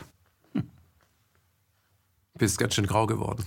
ja, das, äh, das, ist, äh, das ist so. Du ja. fängst an, grau zu werden. Ja, du ja. bist doch noch nicht so alt wie ich. Ja, nee, aber ich bin, ich, bin, ich bin jetzt 60. Ah ja. 60 bin ich. Das ist doch super. Ich bin, äh, ich glaube, vor zwei Jahren, anderthalb Jahren fing das an, dass ich innerhalb von vier Wochen richtig grau geworden bin. Gut. Fing so an mit Haaren. Ich hatte auch schwarze Haare früher, ne? Ich auch. Mich, als ich, ähm, äh, mal ein Interni, als ich ähm, meine Frau kennenlernte, 98, ähm, habe ich viele ihrer Arbeitskollegen äh, kennengelernt. Und ähm, die haben mich alle für einen Iraner gehalten. Der kommt doch aus dem Iran. Ich habe Sachen erlebt, das kannst du dir gar nicht, das kannst du dir gar nicht vorstellen. Ich bin zu meinem Schwager zum ersten Mal zum Essen eingeladen worden und äh, ich habe dann Bier mitgebracht. Er sagte zu seiner Frau: Seit wann dürfen Türken Bier trinken? ich war, ich sah, also ich äh, kam bei den Deutschen an als Ausländer und ich habe das oft erlebt. Äh, Kümmeltürke haben sie mich genannt oder Scheiß Ausländer und ich, nein, ich bin kein Ausländer. Wenn ich dann länger mit denen sprach, haben die gemerkt, dass ich es bin. Also Ausländerhass als Deutscher kannte ich auch. Ja. Also so als Beispiel, ne? So, so. Ähm, ja. Käfern, Sophie Siavasch. Reden wir mal über Sophie. Äh, was weißt du eigentlich über, äh, über Sufis? Du hast mal gesagt, das fand ich sehr interessant, dass der Dschihad in Wirklichkeit nichts anderes als der Nichtkampf ist. Der Dschihad bedeutet den Weg nach innen gehen. Ja. Das ist das. Und der Dschihad wird, wird genutzt, um zu sagen, Allah hat gesagt, wir müssen die anderen töten, die nicht unseren Glauben sind. Ja, das wird propagiert, du kannst, Propaganda. Du kannst auch das Christentum so benutzen. In Ja, Auge der um wird ja Auge. so benutzt. Ja, Auge um Auge. Du kannst jede Religion benutzen, dass die, die an dich glauben, dann dem kann man erklären, du musst das tun, um im Glauben zu bleiben. Sonst wirst du aus der Glaubensfamilie ausgeschlossen. Mhm. Also das ist wieder dasselbe, worüber wir reden. Das kann man immer äh, benutzen. Und ähm, aber ich finde, ich glaube, das findest du in, in jeder Religion und auch äh, in jeder Philosophie, dass am Ende des Tages du dir die Frage stellen äh, kannst, du bist, wir sind sehr stark damit beschäftigt, äh, Regeln aufzustellen, um andere zu verändern. Macht ja die Kirche sehr gut auch, ja, um die dann in diesem Drillapparat zu halten. Aber das ähm, löst deine eigenen Aufgaben, die du ja, oder deine Aufgabe, die du ja auf diesem Planeten hast, löst es eben nicht. Und da weißt du, Rüdiger, da bin ich ja ähm, ganz realistisch. Der größte Teil meines Lebens ist ja schon vorbei. Der schönste beginnt aber. Das kann ich dir also jetzt als kann ich nicht etwas älterer, aber- ich sag mal älterer Bruder kann ich dir das so Ja. sagen, dass das alles äh, noch viel, viel schöner wird. Wo, aber ich will Folgendes hinaus: Der äh, Dschihad ist sowas Ähnliches wie der Nichtkampf. Okay, der Nichtkampf bedeutet, geh nach innen und löse deine ganzen Widersprüche auf. Ich sage jetzt mal nicht Kampf, Widersprüche auf. Das findet man in fast jeder Religion. Wir wissen eigentlich alles, Menschheitsfamilie und so weiter. Wir wissen eigentlich ganz genau, äh, wie Menschlichkeit funktioniert, wie miteinander miteinander funktioniert. Wir wissen, dass der Frieden äh, besser ist als alles andere. Wir leben aber das genaue Gegenteil. Wir leben das genaue Gegenteil, weil wir nicht das leben, was in uns ist. Und das Leben, was, außen, was außen wir- ist, Der Film Moderne Zeiten von Charlie Chaplin. Wir leben in einer Zivilisationsmaschine, die ganz stark mit Angst arbeitet. Und das sind die Regeln der Zivilisationsmaschine. Denn das, was du sagst, das ist schon alles richtig. Aber solange du ausschließlich in dieser Zivilisationsmaschine, dieser Mediengegenwart lebst, bleibst du in einer Art Kino und guckst dir das an, was dort passiert. Das ist Propaganda mit dir selbst. Das musst du. Was ist denn, was ist denn dann eigentlich echt? Was ist denn dann außerhalb von dem, von den Regeln? Gibt es höhere Regeln, keine menschengemachten Regeln? Ähm, das Gegenteil von Angst ist Frieden. Wo kann ich den denn finden?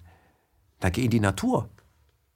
Aber solange du, äh, ich glaube, 80 Prozent der Menschen leben heute in Städten. Das sind alles solche künstlichen Welten. Ich glaube, ich habe das dir schon mal gesagt und darüber denke ich auch wieder intensiv nach.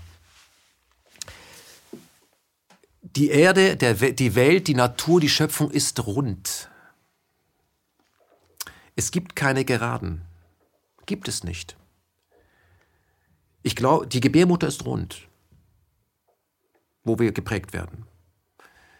Es gibt keine Pyramiden von der Natur aus. Die Pyramiden, die es gibt, haben Menschen gebaut. So.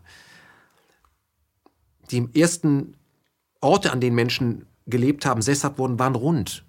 Jurten, Höhlen, was auch immer. Irgendwann fingen die Menschen an, sesshaft zu werden und dann viereckig zu bauen. Am Ende endet das in, in Avenues und Streets.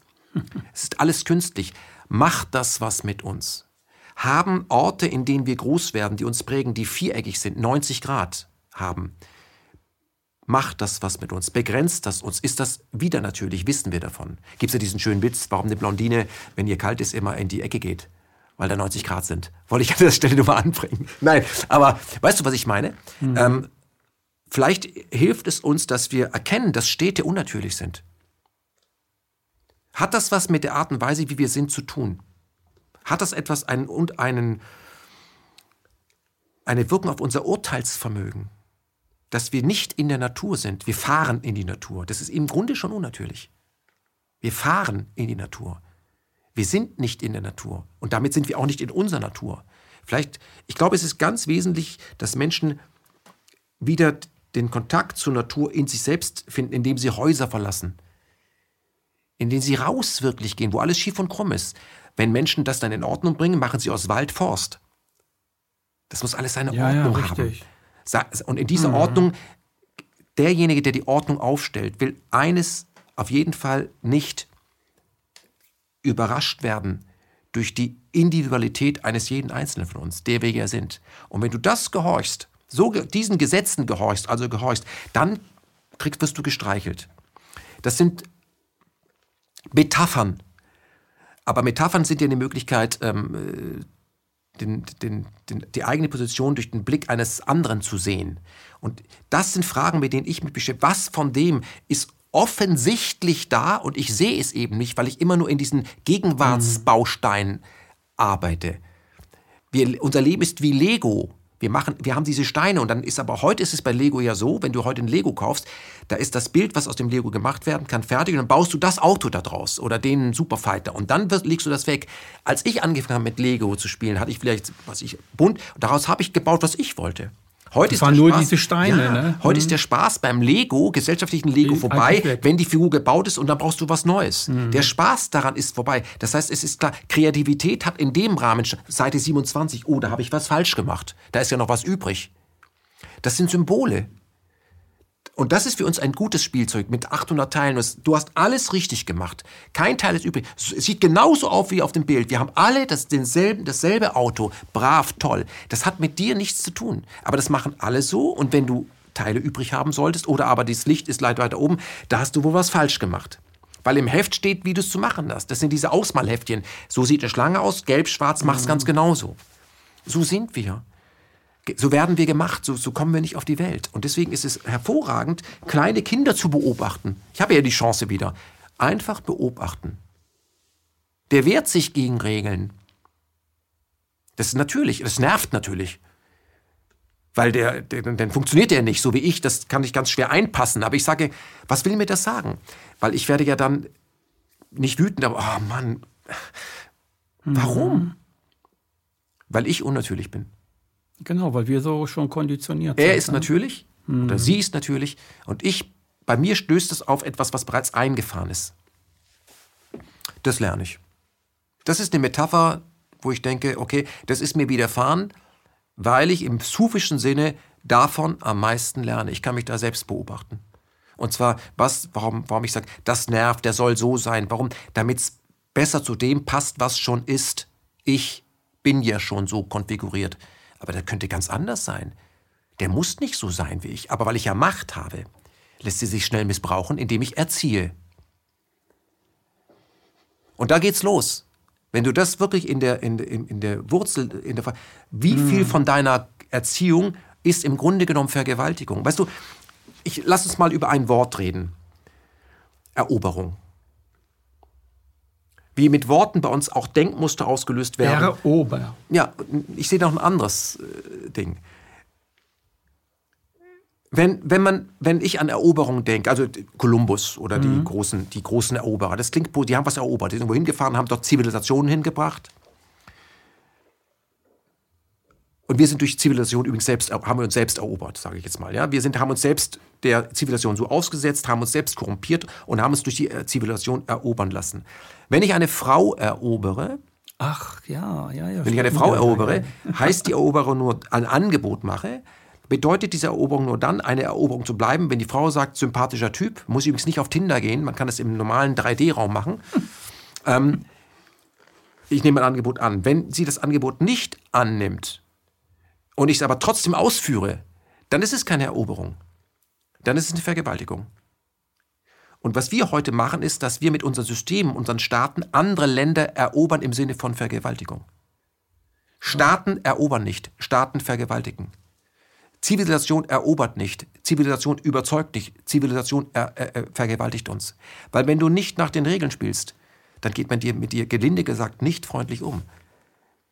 Dann wird aus dir Guantanamo oder Julian Assange, wenn du es zu Ende spielst. Oder Malcolm X. Oder Geschwister Scholl. Oder Martin Luther King. Oder JFK. Die werden am Ende zurückerobert. Und das machen wir mit uns auch.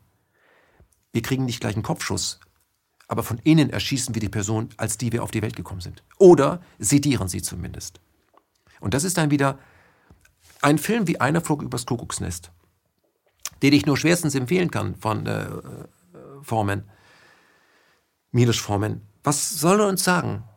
Er soll uns sagen, wie wir mit Andersdenkenden umgehen, weil das passiert ja mit dem Jack Nicholson. Der ist anders, ist gar nicht verrückt, alle anderen sind da freiwillig und dann wird er am Ende operiert, damit er endlich Ruhe gibt und nicht mehr nervt, die Anstaltsleitung bei der Medikamentenausgabe. Aber es ist nicht nur, wie wir mit anderen umgehen, wie wir mit uns umgehen. Weil Im wir selbst Grunde ist das, weil es kommt gerade auf meinen Kopf, im Grunde ist das Foucault. Ja. Alles wird gerade gemacht, alles wird gerichtet, alles wird instrumentalisiert. Da gibt es ja auch ein Buch über Strafen. Ja. Haben die Franzosen Gefängnisse gebaut. Das heißt, ähm, es ist rund, das Gefängnis. In der Mitte steht der Bewachungsturm. Genau. Und weil du nicht weißt, ob du beobachtet wirst, machst du schon vorher das, dass du ein Benehmen an den Tag legst, weil du davon ausgehst, dass du beobachtet werden könntest. Da sind wir bei der Maske. Mhm. Ja, genau. So funktioniert das. Ja. So. Aber dazu brauchst du, das, sind wir, das machen wir mit uns den ganzen Tag. Wir, wir machen es selbst. Wir, wir verhalten uns. Und das Wort Verhalten ist nicht nur angenehm, sondern sich verhalten, benehmen heißt, man hat uns gelinde gesagt, wenn wir uns verhalten, zurückhalten, die Schnauze gestopft das, deswegen ist diese Maske ein unglaubliches Symbol. Wir hätten schon, wenn wir auf die Welt kommen, machen wir den Mund auf und dann lernen wir, du hältst am besten die Fresse. Ich breche mal kurz rein. Hast du deinem Sohn jemals eine Maske aufgesetzt? Nur als ba ich meine jetzt nicht, weil die sagen, du sollst eine Maske aufsetzen, sondern äh, einfach nur, ist klar, was die machen, ne? Ich habe meinen Kindern. Dein, ich weiß, dass du das nicht gemacht hast. Aber wenn, wenn man das mit Kindern machen sollte, mit jetzt 13 Monate alten Kindern, die würden das niemals zulassen. Das würden die nie tun. Das äh, kann ich mir gar nicht vorstellen. Im Übrigen, wenn man einem Säugling eine Maske aufsetzt, dann äh, macht er Lebt das, nicht, nicht mehr lange. Macht er das nicht mehr lange. Aber was ich sagen will, wir können aus dem, was wir in den letzten Jahren äußer, außen gesehen haben, die Metapher erkennen, wie weit wir bereit sind, das zu tun, worin wir gut sind. Wir halten die Fresse, uns selbst gegenüber. Weil dieses Leben hat mit Leben, mit Individualität, mit Demokratie, nichts zu tun. Gar nichts zu tun. Mit Verwirklichung, mit Solidarität mit uns es selbst. Ist Unterwerfung. Mit, mit Respekt, mit Demut. Gar nichts zu tun, sondern wir glauben nicht an etwas Höheres. Wir glauben an das Gesetz, was jemand macht. Das ist die regelbasierte Weltordnung. Nur derjenige, der die regelbasierte Weltordnung ausgibt, muss sich an die Regeln nicht halten.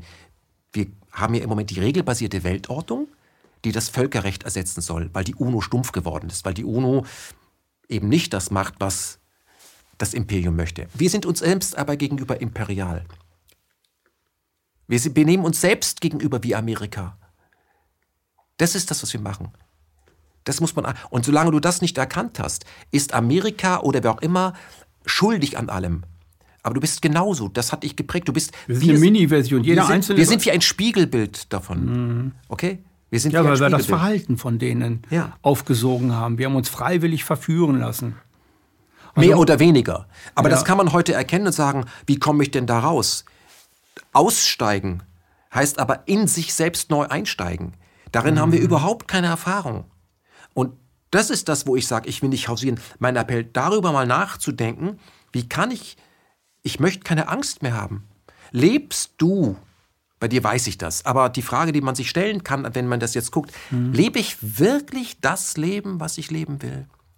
Oder, naja, ähm, das ist ganz okay, wenn es nach mir ginge und ich könnte auf Reset drücken und ich wäre wirtschaftlich vollkommen unabhängig, also ich müsste nicht für Geld arbeiten, würde ich was ganz anderes tun. Das sagen fast alle. Und was, das sagen sehr viele. Und was wäre das? Und um da das, klafft bei vielen dann heutzutage eine Lücke. Um ne? das zu leben, brauchst du dafür wirklich Geld? Auch wahrscheinlich. Aber vor allem erstmal sich zuzutrauen, dass ich das gehen, dass ich das schaffen kann, aber nur wenn ich losgehe, indem ich das mache. Und da ist bei den meisten so, die Erfahrung lehrt sich auch, dass es mit ähm, Isolation zu tun hat. Was ist denn mit dir jetzt los? Du kündigst diesen Job oder gerade in diesen Zeiten. Und dann haben die Menschen Angst. Und es ist am Ende immer die Angst, die uns auf Spur hält. Und das ist etwas, was Zivilisation eigentlich produziert. Bei allen Errungenschaften von Kaffeemaschinen und Verbrennungsmotoren, Zweitakter, du weißt, was ich sagen will, mhm. mhm. ist die Angst. Angstfrei bleibst mhm. du in der mhm. Situation nur, wenn du dich an das Gesetz der Zivilisation hältst, was mit Angst arbeitet. Ist ein Widerspruch. Und es wird dich nicht davor bewahren, dass am Ende die Zivilisation für dich nichts tut, weil du ja trotzdem sterben musst. Das ist aber ein Geschenk. Hm. Verstehst du? Mhm. Wenn man glaubt, das tun ja die Transgenderinnen, dass das menschliche Leid dadurch äh, behoben werden kann, indem man jedes Organ ausdrucken kann und ewiges Leben stattfinden kann, bei einigen wenigen Reichen, ist das ein Irrtum. Weil wenn man glaubt, aus der großen Gleichung, aus dem großen System, was mit Zeit und Raum funktioniert, etwas verändern zu können, nämlich nur Zeit, weil dann Unendlichkeit mhm. stattfindet, dass das nichts mit Raum zu tun hätte und mhm. dass das mhm. keinen Impact auf den Rest hätte, dann ist man ein Idiot. Okay? Mhm. Es ist schon so gekoppelt und die eigentliche Währung, der eigentliche Wert des Menschen besteht auch, ist gekoppelt an, dass die Zeit, seine Zeit endet. Du hast nur eine begrenzte Zeit, in der du die Chance hast, dieses Spiel zu spielen. Das endet. Und wenn es geendet ist, dann spielst du ein anderes Spiel. Aber in diesem Spiel ist Zeit der wesentliche Faktor. Schieb es dich auf, das kann ich ja später noch machen. So. Und ich glaube, was uns ähm, die Corona-Zeit bringen kann, ist, dass viele Menschen angefangen haben, darüber nachzudenken, was Leben eigentlich ausmacht. Wie wertvoll ist etwas, was selbstverständlich war, nämlich einfach in den Park zu gehen und sich mit Freunden zu treffen? Hm. Was bedeutet soziale Gemeinschaft? Kann Instagram und Homeoffice tatsächlich ersetzen, jemand in einem Café zu treffen und einfach so zu quatschen? Was macht das menschliche Leben aus? Und nicht zurück zur Normalität. Zurück zur Normalität bedeutet zurück zur Norm. Genau. Zur Norm. Eine Norm. Okay? Norm, Masse, die Masse ist dumm. Ich bin auch Teil der Masse. Gustave Le Bon schreibt in seinem Standardwerk äh, Die Psychologie der Massen, der Verstand sinkt mit der Masse der Versammelten. Davon sind wir alle betroffen.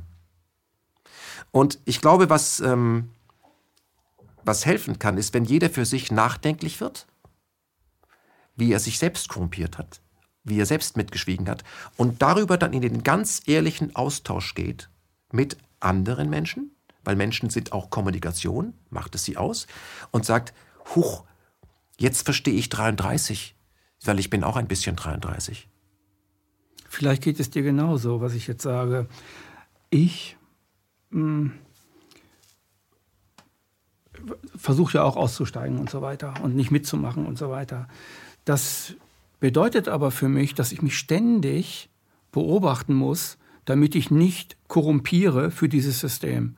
Also ich bleibe immer bei meiner Beobachtung. Ich beobachte mich selber, ähm, jetzt nicht von außen oder so, aber ich beobachte mich, mich sehr häufig, wenn Dinge losgehen, die plötzlich irrational auch schon anfangen. So als, als vor drei Jahren Corona anfing, habe ich mich sehr streng beobachtet, um nicht... Ähm, dem Ganzen zu verfallen, um nicht mitzumachen. Mir war natürlich klar, dass, dass das von Anfang an, ich war einer der allerersten, der auf Apollut was geschrieben hat über dieses Thema. Nur ähm, ähm, Ernst Wolf hat vor mir was, hat aus der Finanzebene was geschrieben. Ich habe dann gleich geschrieben, dass das System verändert wird und so weiter. Äh, das meine ich jetzt nicht, sondern ich beobachte mich selbst in, die, in dieser veränderten Gesellschaft, um äh, zu bleiben, wer ich bin. Ich glaube, das ist es. Zu bleiben, was mich ausmacht. Ich habe natürlich als öffentliche Person, die dann auch komisch angeguckt wird, die große Chance, das zu genießen. Mm. Nämlich, wie weit ich das aushalte. Ja. Es ist nur ein Unterschied, ob dir jemand Metallstäbe durchs Gesicht steckt oder ob du das als in einer Glaubensrichtung selber tust. Es ist zwar dasselbe. Das ist ein Unterschied, ja. Aber deine Haltung ist der Unterschied. Und es ja. geht um Haltung. Es geht nicht um Unterhaltung. Unterhaltung ist nämlich auch Haltung produzieren. Mhm. Wenn du dich unterhalten lässt, verkauft man dir parallel auch Haltung, wie du dazu zu stehen hast. Und wir als Medienschaffende haben eine, wissen oft nicht, dass wir ein Werkzeug benutzen, wo wir selbst aber auch Werkzeug sind. Was wir da transportieren. Dass wir Leute vor der Glotze halten, vor dem Laptop halten und sie dort halten Und halten bedeutet, dass wir sie, wenn wir sie über unsere Inhalte nicht in Bewegung versetzen können, weil sie eben nicht wie bei Peter Lustig ausmachen. Kannst du es ausmachen? haben wir nichts verändert. Mhm. Und wie stark war das wichtig, dass möglichst mehr morgen YouTube geguckt haben als gestern für deine inneren Charts. Und das lasse ich alles los.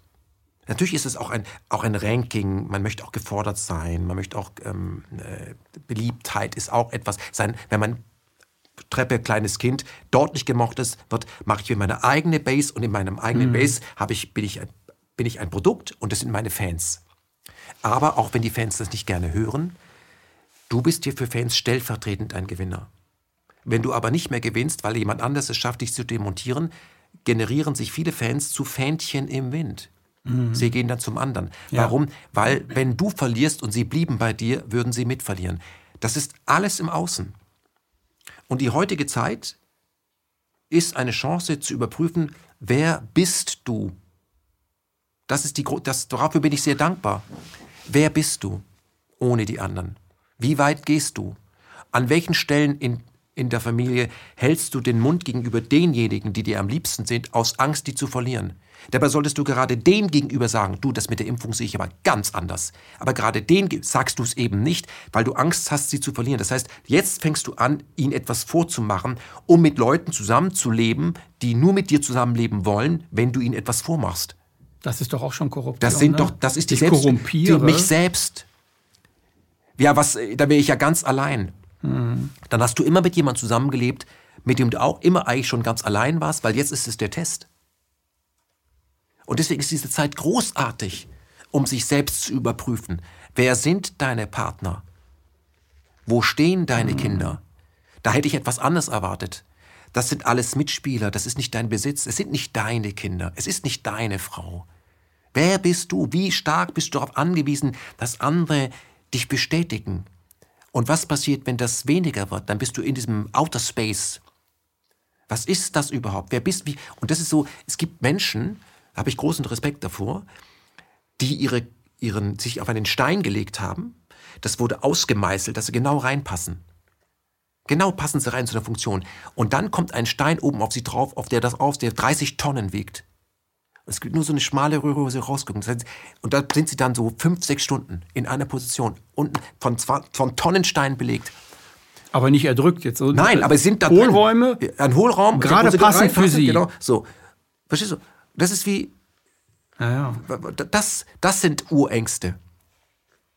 Das sehen die nicht. Also, die, empfinden die das als beschützt? Nee. Ich also ich nicht. würde es nicht als ja, du nicht, empfinden. aber du nicht. Aber es gibt sicherlich Leute, die würden sagen, das ist wie Gebärmutter. Zum Beispiel.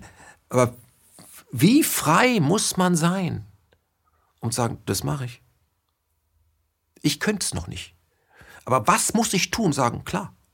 Ich habe ja schon ein Problem, wenn ich so eine Röhre rein muss. Kriege ich schon Beklemmung. Mhm. So. Wie muss man sein, dass, dass ich das, dass ich in was, in wem, in was muss ich mich übergeben können? Jetzt nicht, wie du das Wort kann man auch anders verstehen. Ja, ja, ja, sagen, Ich kann loslassen, weil ich kann, ich kann gar nicht verloren gehen. Und das ist angstfrei. Ich glaube, das ist das, was man früher, man kann es heute anders definieren, man kann einen anderen Begriff dafür nehmen. Ne? Aber ich glaube, das ist das, was man früher Gottvertrauen nannte. Zum Beispiel so. Und ähm, das, äh, ähm, ähm das sagen wir Leute, die meinetwegen den Jakobsweg gegangen sind, dass sie dem näher gekommen sind. Oder äh, Sufi-Derwische, die sich eine Im innere, eine innere Erkenntnis, wo es gar nicht mehr darum geht, wie kann ich das jetzt in einen Film fassen, um es dann zu produzieren, wo auch immer. Mhm. Und das ist, das ist mein persönlicher Dschihad. Verstehst du? Wie bringe ich es so. in mich Und der strahlt hinein. eben ab wie ein, mhm. äh, ein, ein, ein Element, was radioaktiv ist. Das strahlt hier ab und dadurch teilt es, das, da ist was, da passiert irgendetwas drin. Das ist aber Teil dieses Elements, dass es das tut. Und das kannst du dann wahrnehmen. So. Und ist, ähm, ich, für mich ist die Zeit des Außens vorbei. Ich werde noch Dinge außen tun, weil das auch Spaß macht. Dokumentiere das. Ich bin, mich gibt es ja auch, ich habe einen Körper, mhm. ich mache also was. Aber das ist nicht das Motiv mehr, um es für, für ein Außen aufzubereiten. Und ich glaube, das kann, man aus der, kann jeder von uns aus der Corona-Zeit lernen, dass er anfängt, genau hinzuschauen, wie ehrlich er mit sich selber ist, wer er ist und wie wie viel Mitläufer ihm, in ihm steckt und er beobachten konnte während der Corona-Zeit. Wir haben ja Glück gehabt. Wenn es weitergegangen wäre oder weitergeht, wie viele von uns wären genau wie unsere Großeltern? Und da sind wir wieder bei den Japanern. Ich urteile nie. Statt zu urteilen, wäre es vielleicht besser zu teilen. Und zwar seine Erfahrung. Und ich glaube, das ist eine ganz andere Art von Journalismus. Ohne Muss. Das ist, äh, das ist dann gar kein Journalismus mehr. Das ist ja das, was man früher getan hat. Man war am Lagerfeuer und irgendwelche Leute haben Geschichten geteilt mit denen, die sie noch nicht kannten. Und so wurde das kulturelle Erbe äh, tradiert. Wie auch immer. Also ich habe ja, ähm, bin ja zum Radio gekommen vor vielen Jahren, nicht in eine Redaktion, hm. sondern ich habe äh, als Musikredakteur in der Musikredaktion gearbeitet, nicht in der Wortredaktion. Weil ich mich, seit ich denken kann, seit Papi weggegangen ist, spätestens mit, mit sieben habe ich angefangen, im Radio zu wohnen, mich mit Musik auseinanderzusetzen, in dieser Welt des, der Musik zu sein. Und, War das ein äh, Ersatz?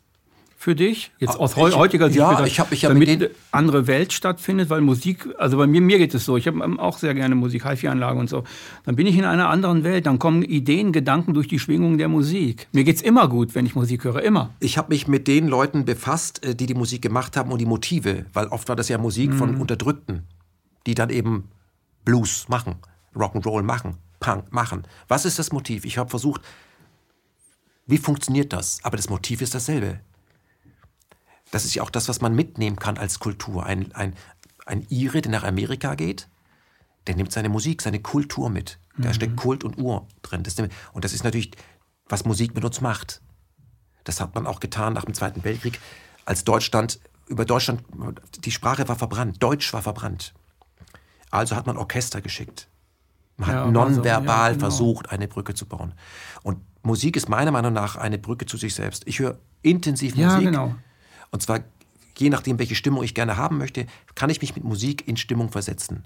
Und ich glaube, auch wenn es jetzt total plump klingt, aber die Menschen, die sich offiziell nicht mögen dürfen, aus welchen Gründen noch immer, mhm. sollten mehr miteinander Musik hören und dann werden sie automatisch anfangen, miteinander zu tanzen. Und das hat mit Kopf nichts zu tun. Man kann nicht ein guter Tänzer werden, wenn man nur mit dem Kopf dabei ist. Der Kopf trennt, das Gefühl verbindet. Die Musik bewegt dich, du bewegst die Musik. Das ist das. Das ist Nada Brahma, das ist Welt des Klangs.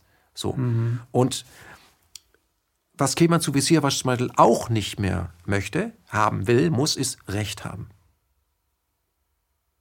Wollte Ken immer Recht haben? Ja, schon. Ich habe gut recherchiert. Ich, ich liege schon richtig. Meine Argumente sind die besseren. Glaube ich recht. Ist mhm. doch so. Ich weiß, wer wo eingeritten ist und wer wen auf wen zuerst geschossen hat und was dann falsch dargestellt. Da kam, da war vor, vor Herrn Oswald war noch jemand anders. So war das eigentlich wirklich. Bevor irgendwie Vietnam war, aber Tomkin. Ist richtig. Mhm. Alles richtig. Aber das ist das Außen. Das ist, ich habe Recht. Ich mache das Gesetz. Und Journalismus besteht ja oft aus Geschehnissen, die ähm, schon geschehen sind. Also das ist äh, im Grunde genommen, wenn man richtig gut recherchiert, kann ein Journalist eigentlich nie falsch liegen.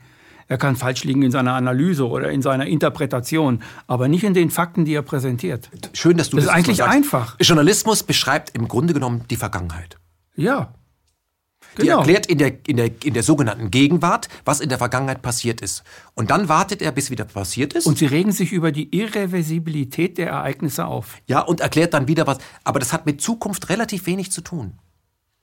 Statt die Zukunft zu beschreiben, was sehr schwierig ist, oder aus der wenn wir, wenn, wir, wenn wir aus der Vergangenheit lernen wollen, in der Gegenwart, sollten wir vielleicht versuchen, Zukunft aus ganz anderen Dingen zusammenzusetzen wie aus den Teilen der Vergangenheit. Natürlich muss man seine Vergangenheit mhm. kennen, damit man Fehler nicht wiederholt. Mhm. Aber daraus etwas Aber Neues. nicht aus den Teilen der Vergangenheit. aus etwas, etwas, Neues zu machen. Und wie ja. geht es? Wann hast du zum Letzt etwas Neues getan? Und nicht, was du schon mal gemacht hast, eben in der bewährten Art und Weise. Und ich bin auf der Suche, etwas Neues zu tun. Etwas Neues denken. Oder etwas Neues nicht denken. Etwas Neues fühlen. Das ist das Schwarze da oben. Und ich glaube, dass, dass ich da bin, wo ich heute bin, das ist jetzt kein Zufall. Und ich versuche mich einfach selbst davon überraschen zu lassen, wo ich denn da rauskomme. Das wissen wir ja alle nicht, ne? Aber wir, wir ähm, versuchen, so gut es geht, Schöpfer unserer eigenen Wirklichkeit zu werden oder zu sein. Viele tun es nicht, also wir tun das. Und wo wir dann letztlich landen, das wissen wir nicht. Sind die Ereignisse deines Lebens, die prägend waren für dich, die meinetwegen äh, nicht so gut waren, wie auch die, die, die richtig gut waren, die sind doch nicht entstanden, weil du sie wolltest, weil du darauf hingearbeitet hast, sondern die sind doch entstanden, weil sie plötzlich entstanden sind, sind oft zu dir gekommen. Ereignisse, die sich plötzlich ereignet haben. Dinge, die plötzlich geschehen, ohne dass du, dass du die vielleicht so produziert hast oder mitgewirkt hast.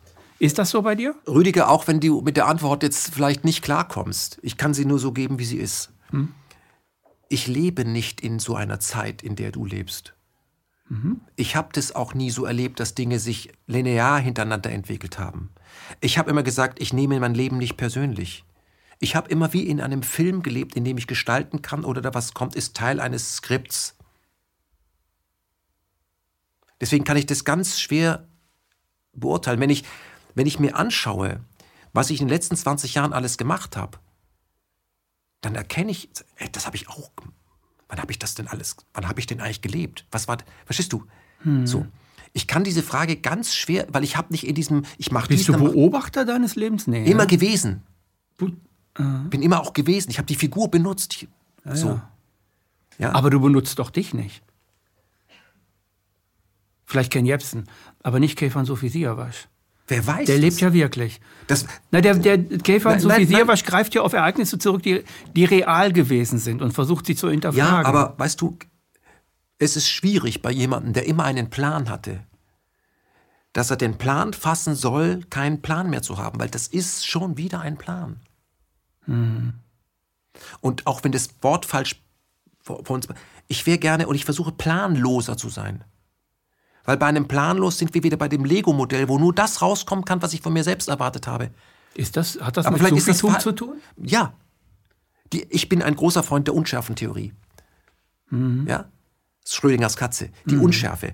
Oder ähm, was der, ähm, der letzte, ähm, also der, der, der Mann, der damals ja, CERN ähm, ah. geführt äh, ja. Dürr. Dürr. Dürr. Dürr.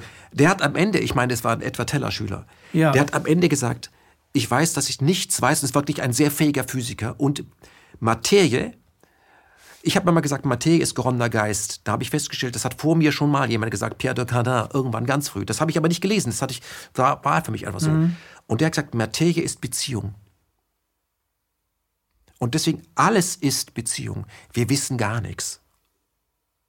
Wir wissen nicht, was Zeit ist, wir wissen nicht, was Raum ist, wir wissen das alles gar nicht. Wir wissen nicht, was Schwerkraft ist, wir wissen nicht, was Liebe ist, wir wissen nicht, was Licht ist.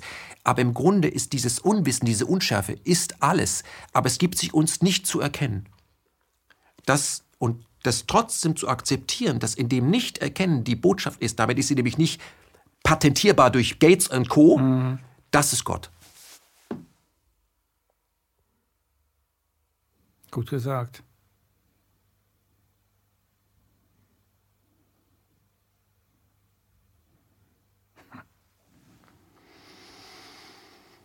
Stefan, danke, dass du hier warst.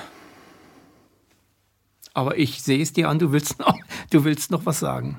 Eigentlich nicht. Eigentlich nicht. Das war eine weitere Ausgabe.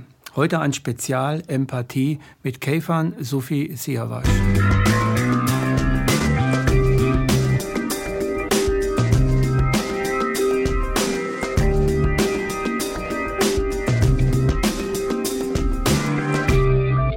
Danke, dass Sie Apolut eingeschaltet haben. Wir sind ein unabhängiges Presseportal. Uns geht es um Meinungsvielfalt, Toleranz und einen möglichst breiten Debattenraum, denn nur so funktioniert Demokratie. Unsere Arbeit ist technisch aufwendig und kostet Geld. Da Sie immer wieder hier sind, unterstützen Sie Apolut am effektivsten mit einem Dauerauftrag.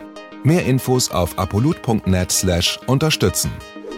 Apolut ist keine Einbahnstraße. Lassen Sie uns in Kontakt bleiben. Abonnieren Sie den Apolut Newsletter, so verpassen Sie nichts. Registrieren Sie sich auf apolut.net/newsletter. Natürlich gibt es Apolut auch als App. Einfach auf apolut.net/app runterladen und mobil auf dem Laufenden bleiben. Apolut. Das denke ich auch.